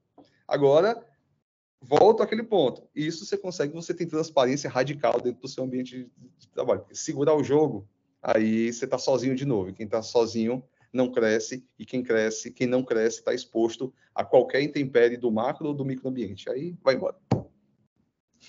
Meu, Ladies and gentlemen, Thiago Martins. Mas não acabou ainda não, não acabou ainda não. É que bora, isso dá um, bora. Essa, essa, aula, essa aula tá demais, cara. Essa aula tá demais. Deixa eu te fazer mais um questionamento aí. Do, do, que, que você se alimenta, cara? Vamos lá, você lê, você está estudando, o que, que você, do que, que você se alimenta de, de conteúdo? Cara, vai? É, você eu, gosta eu... de podcast? Dá, um, dá umas, umas dicas aí, Legal. umas listas para nós. Aí. Legal. Cara, gosto muito de podcast. Hoje eu, eu escuto muito o pessoal, eles são nossos parceiros lá da G4 Educação, né? os meninos do Thales. É muito bom. Então, quem quer ter uma visão empreendedora, vale a pena. Então, primeiro podcast G, G4. O podcast da própria V4 Company, muito bacana, chama-se ROI Hunters, R-O-I, de Return on Investment, Hunters, caçadores de ROI. Vale muito a pena, porque lá a gente tem muito insight de marketing voltado para vendas, entrevistas incríveis, é, muita troca de, de, de, experiência. E também tem um chamado BTC Journal, é o terceiro podcast que eu escuto, quando eles fazem análises de mercado, do que está acontecendo, de empresa que está quebrando, de empresa que está nascendo, de M&As, tá? É muito bacana para a gente ter uma visão mais é, financista do nosso momento, né? Então, análises de, do que está acontecendo nos Estados Unidos, na Europa, Uh, hoje, principalmente por conta dessa, de, desse recente conflito Israel e Hamas, a gente está falando no mês de começo do mês de outubro, então isso está acontecendo. Não sei quando você está ouvindo esse podcast, mas existem aqueles análises de macroambiente que tem impacto na nossa vida. A gente acha que não tem, mas tem impactos políticos, econômicos, sociais, tecnológicos, ambientais, legais. Tudo isso que pega o macroambiente termina tendo impacto na nossa rotina. O dólar que sobe, bum, acabou um monte de coisa que muda, né? Então, BTC Journal também é muito bom. Fica essas três dicas. E aí, o que, que eu faço, cara? De leitura. Eu sempre estou lendo dois livros simultaneamente. Eu sempre leio um livro de segunda a sexta, quando tem dia sol, eu tenho algum espaço na minha agenda, eu leio algum livro na área de gestão, da área de desenvolvimento. E quando o sol se põe e final de semana, eu leio algum livro mais voltado para uma ficção científica, um romance, uma coisa assim. Atualmente, é, aliás, eu, eu, terminei, hoje é, hoje é sexta-feira, tá? No final de semana, eu, eu, concluí os cinco desafios das equipes. Muito bom. Mar, Mar, Lencione. Lencione, isso mesmo, é, isso mesmo. Maravilhoso, é. maravilhoso. Ali é a minha segunda leitura. Essa segunda foi, foi fazendo toda a foi fazendo a documentação de alguns textos. A primeira vez que eu li já tem alguns anos e aí agora eu li a segunda vez. E me aventurei, rapaz, a ler O Conde de Monte Cristo, Alexandre Dumas.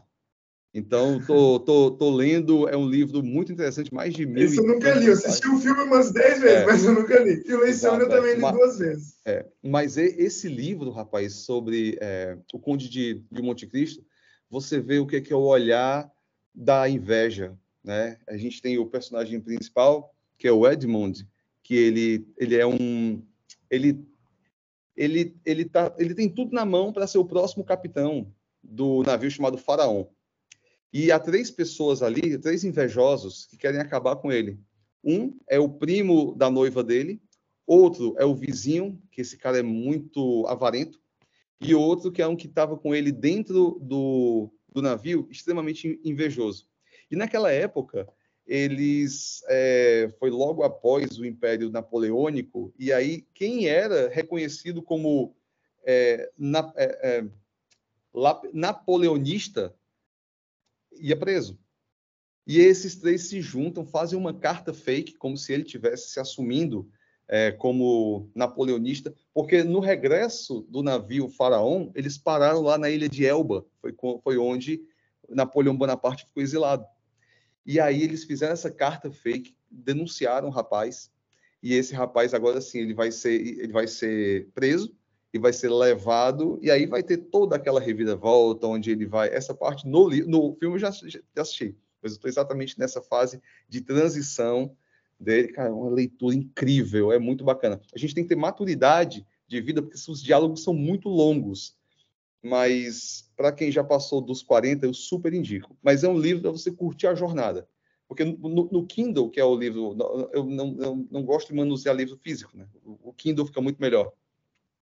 Normalmente você pega um livro, um livro grande assim, grandão, ele tem lá ele é dividido em posições.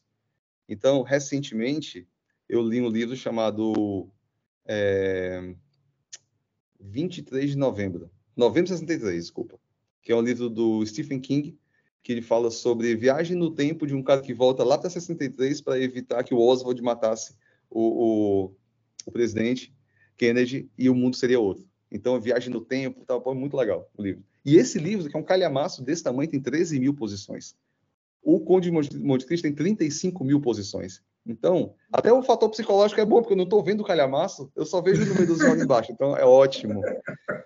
Mas, cara, é um negócio meio maluco, mas eu faço isso porque se eu não tiver gestão do meu tempo para poder administrar leituras de gestão, de marketing, de vendas e leituras para eu poder desopilar a cabeça, cara, a gente fica doido. Então, quando o sol se põe, aí, claro que eu estou falando ali entre 11h30 e meia-noite e meia. Que aí também tem filho, tem um monte de coisa, mas todo dia eu leio. Eu não abro mão. Todo dia eu leio. É uma coisa que é sagrada.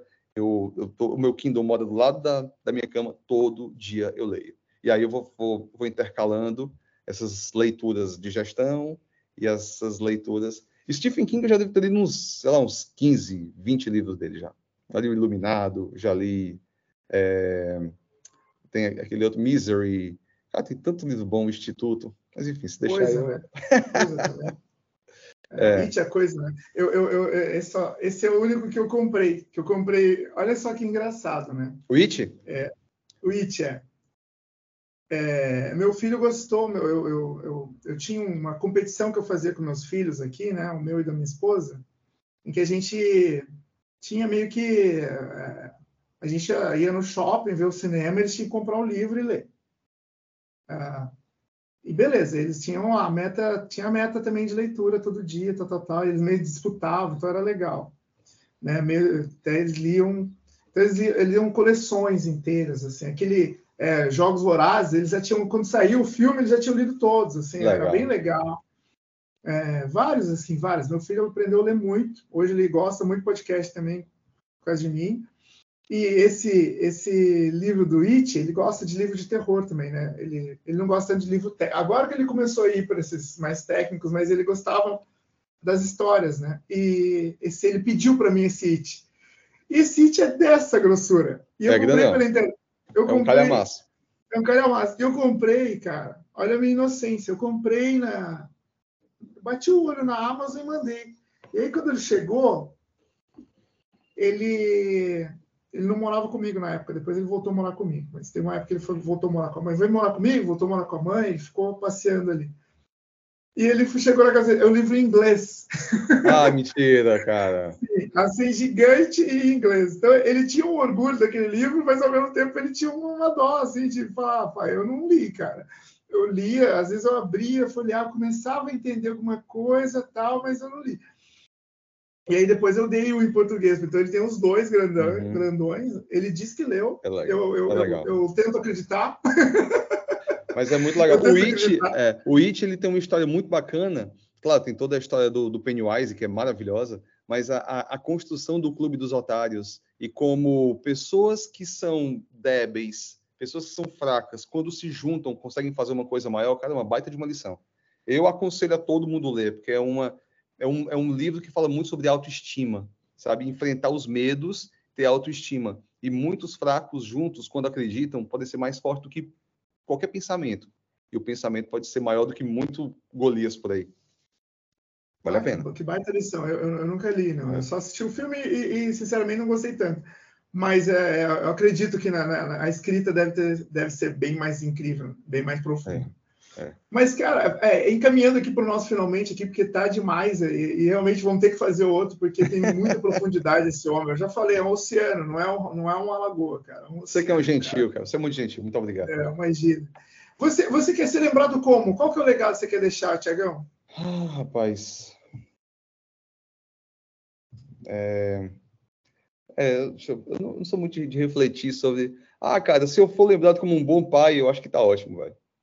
É, eu acho que é, é, porque eu acho que a figura paterna é uma figura tão importante, tão, tão, tão emblemática, que o fato de ter saído do mesmo corpo ele termina sendo algo, é, não vou dizer diminuído, mas talvez um pouquinho menos relevante, porque senão não haveria é, pai adotivo, né? Então, eu acho que o pai, enquanto referência, enquanto ele se torna alguém que inspira outras pessoas, é, eu acho que é a melhor coisa. E filho termina sendo aquilo, são, onde a gente tem no tempo a, a maior, o maior potencial de inspiração, né? Então, se eu pudesse ser lembrado como um bom pai ou um bom amigo, que eu acho que no final das contas a figura paterna ela cede à figura do bom amigo, é, eu acho que já está de, de, de, grande valia.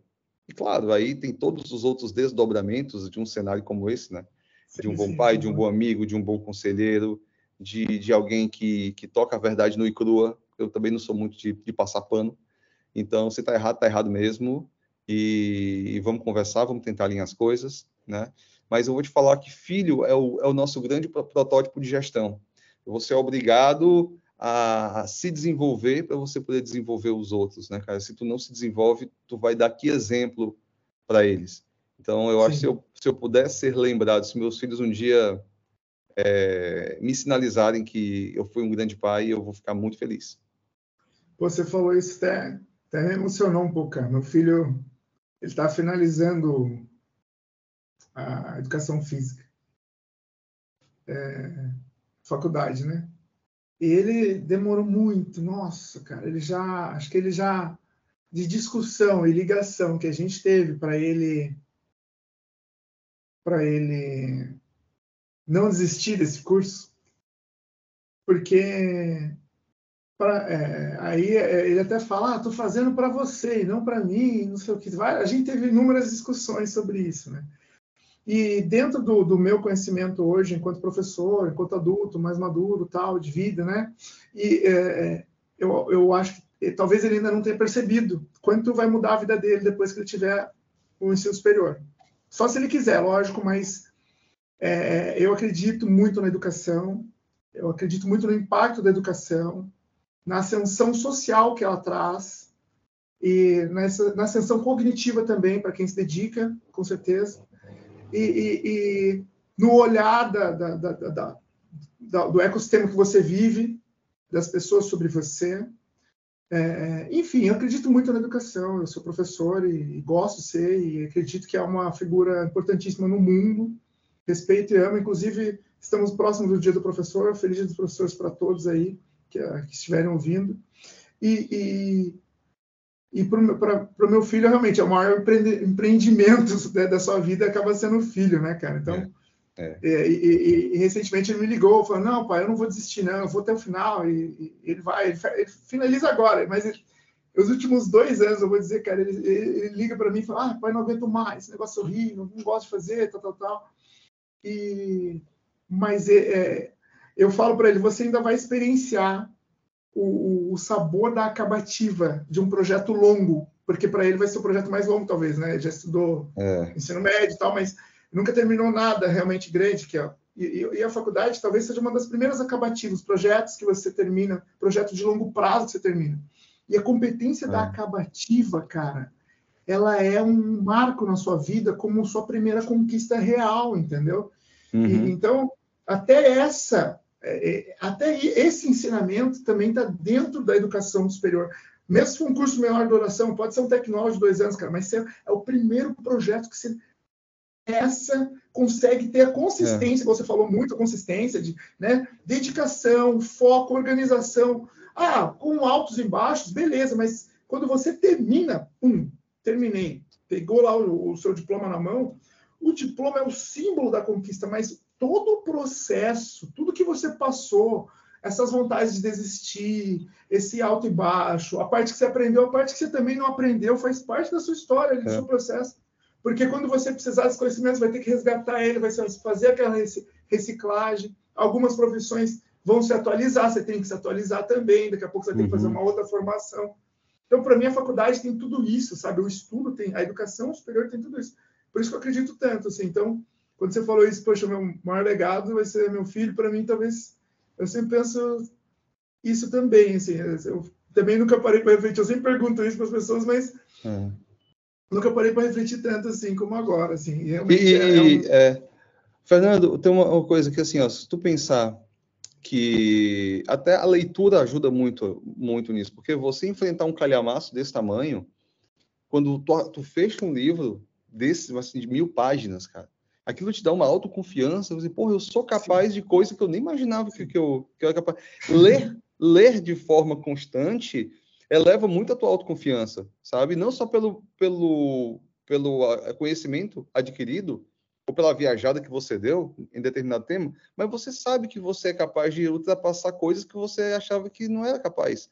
Quantos livros a gente já começou a ler e não acabou? E eu acho que tá ok também. Eu acho que tem, to, tem todo livro tem que ser lido todo. Tem livro que você tem que dar uma folhada, tem livro que o seu tempo é o seu bem mais escasso.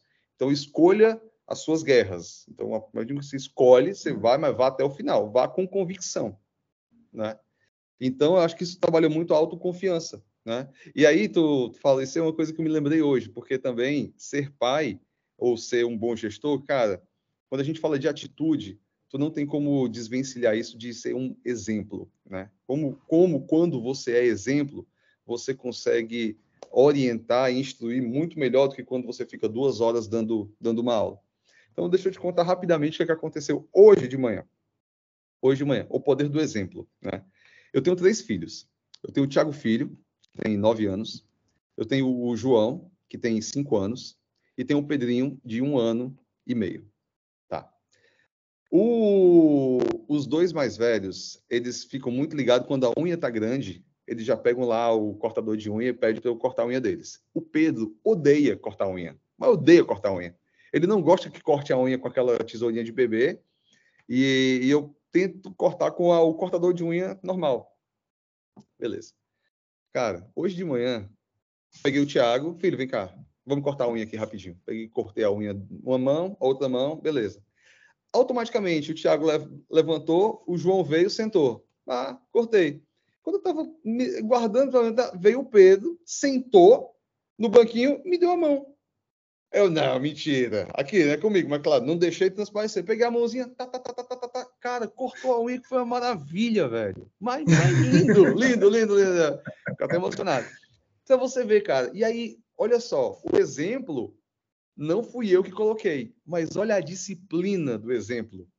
Olha a disciplina Sim. do exemplo. Ele ecoa, ele ecoa. É, olha o senso, de, o senso de pertencimento que a disciplina do exemplo fez com a criança de um ano e meio. Ele, ele talvez ele nem tenha consciência que a unha dele estava grande. Mas, poxa, é. se os meus dois irmãos meus sentaram irmãos aqui, faz, eu faço meu pai também, fez alguma coisa, cara, a educação está dada, a disciplina está tá, tá instalada, a base do exemplo. Podia ter gritado, senta aqui, senta aqui. Não, faço um, faço outro. Um ano e meio, cara. Um ano e meio. Você vê, né? Como, como, as coisas são, são incríveis, incríveis. Eu fiquei, fiquei de cara. E eu ainda pensei, pô, se, se, eu, se eu tiver um espacinho no bate-papo hoje com o Fernando, eu vou, eu vou contar essa história, porque foi incrível, cara. Não, que bacana, que bacana. É, a, a... Antes da gente terminar aqui, Tiagão, eu sempre faço um desafio que eu chamo de desafio confete. Tá? Ah. Desafio confete é, é, é, uma coisa que o Bill Gates, um TED que o Bill Gates fez, né? Que ele fala que professores precisam de feedback. Então, sempre no final dos episódios, eu pergunto, uh, eu faço a frase, uh, para você completar, o convidado completa a frase que eu começo. A frase é bem simples, eu acho que você tranquilamente vai conseguir completar, completa do jeito que você quiser, da forma que você quiser. Não precisa ser só com uma palavra, você pode explicar, enfim. A, a frase é: O Fernando é. Gente boa pra caramba. e você falou uma coisa para mim um dia desse, e eu, eu não é em termos de retribuição, mas há pessoas, Fernando, que a gente que a gente tem que conviver, porque o mundo nos, nos obriga, e há pessoas que esbarram na, na, na nossa vida por conta da serendipidade, que, que elas deixam alguma coisa, aquela questão. Existem estrelas, existem cometas, né? O cometa passa aqui, a estrela fica lá. E eu não sei porquê, rapaz, eu tive uma afinidade muito grande com você. Eu, um dia você até externou, pô, Tiago, você é um cara que eu tinha muita vontade de, de, de, ser amigo. Eu também, cara. Você é um cara que eu admiro, você é um cara inteligente, você é um cara que venceu, você conseguiu ultrapassar barreiras com, muita, com muito autoconhecimento, com muita autoconfiança, e chegou onde chegou, onde muitos desejam, mas poucos fazem, sabe? Quero te dar os parabéns você é um cara de gente boa pra caramba. E, e fiquei muito feliz com o convite. Né? Nem me, me, achava digno de estar com você aqui conversando, mas que coisa boa poder ter participado aqui com, com você. E que venham outros bons bate-papos, que venham outras grandes discussões, que venham, enfim, né? Acho que temos muito a crescer. E se for para crescer, vamos crescer junto, por que não? Maravilha, maravilha. Bom, lembrando, lembrando sempre que esse é o episódio oferecido pela Faculdade Sanspeg. Acesse agora mesmo www.sanspeg.com.br e matricule-se em um dos mais de 30 cursos de graduação. Estou aqui emocionado com tanto elogio aqui do Tiago, né, tentando falar aqui da Faculdade Sanspeg, que é um lugar incrível para se estar, se trabalhar. Então, venha trabalhar com a gente, venha estudar com a gente. Tudo com a Faculdade Sanspeg, você vai é, ver que é um lugar extremamente agradável para se estar é, e se ter também no seu currículo. Tiagão, você tem uma, uma dica final para sua audiência, para falar? Você tinha falado de um evento, né? Tem um evento Isso, do direito lá. Você não... Exatamente. É. Pessoal aqui de Joinville, ah, no dia 30, 31 e 1 de novembro do ano de 2023, se você estiver ouvindo isso depois dessa data, você vai acessar o que ficou de documento, vai ser muita coisa. Se você está ouvindo antes, vai ficar aqui então um convite bem legal. É o seguinte: dentro de todo esse ambiente que a gente estava falando dos desafios do século XXI, as alterações da educação, as alterações no direito, é, eu faço parte do núcleo jurídico da CIG, né? E agora, nos, nos, dias 30, 31 de outubro e 1 de novembro, no Shopping Miller, aqui em Joinville, nós teremos o Inova Direito. E aí são, são três dias com painéis, com palestras, juntando direito e o mundo real, o empreendedorismo, as empresas, para a gente conversar um pouco sobre os desafios e impactos.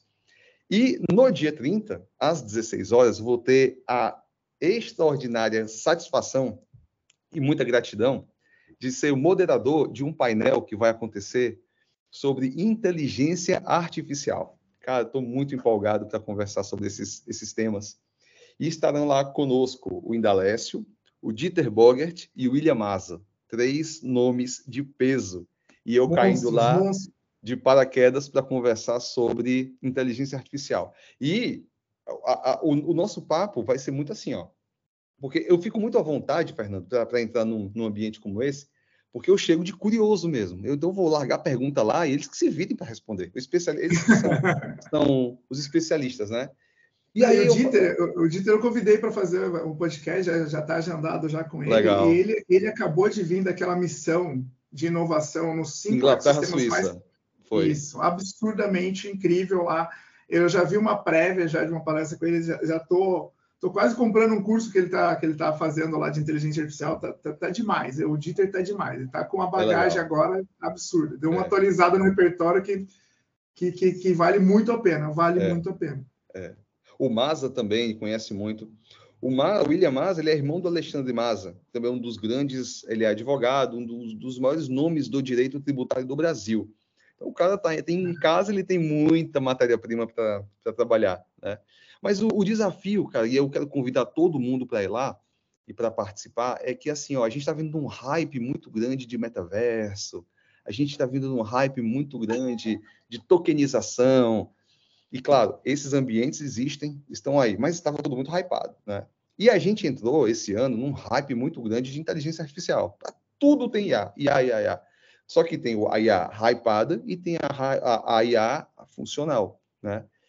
Eu acho que esse momento vai ser um momento muito bacana para a gente dar uma separada do que é hype e efetivamente aplicação prática e busca de eficiência, sabe? Acho Sim. que esse vai ser o, o grande mote. Estou muito, muito, muito empolgado e fica o convite para to, todo mundo, não somente para o evento, mas também para conhecer o núcleo jurídico lá na CIG, outro núcleo também que eu faço parte, que é o núcleo de soluções e negócios, voltado muito também para a área de consultoria, gestão, muito legal. Funciona como um hub entre partes que tem quem tem problema, quem tem solução, vai, se encontra lá e é tudo muito desenvolvido baseado em relacionamento, capacitação e geração de negócio. Então, se você tem uma solução, você vai lá, se conecta e aí a gente, a gente desenvolve. E a Assis como um todo. E era isso. Só gratidão agora.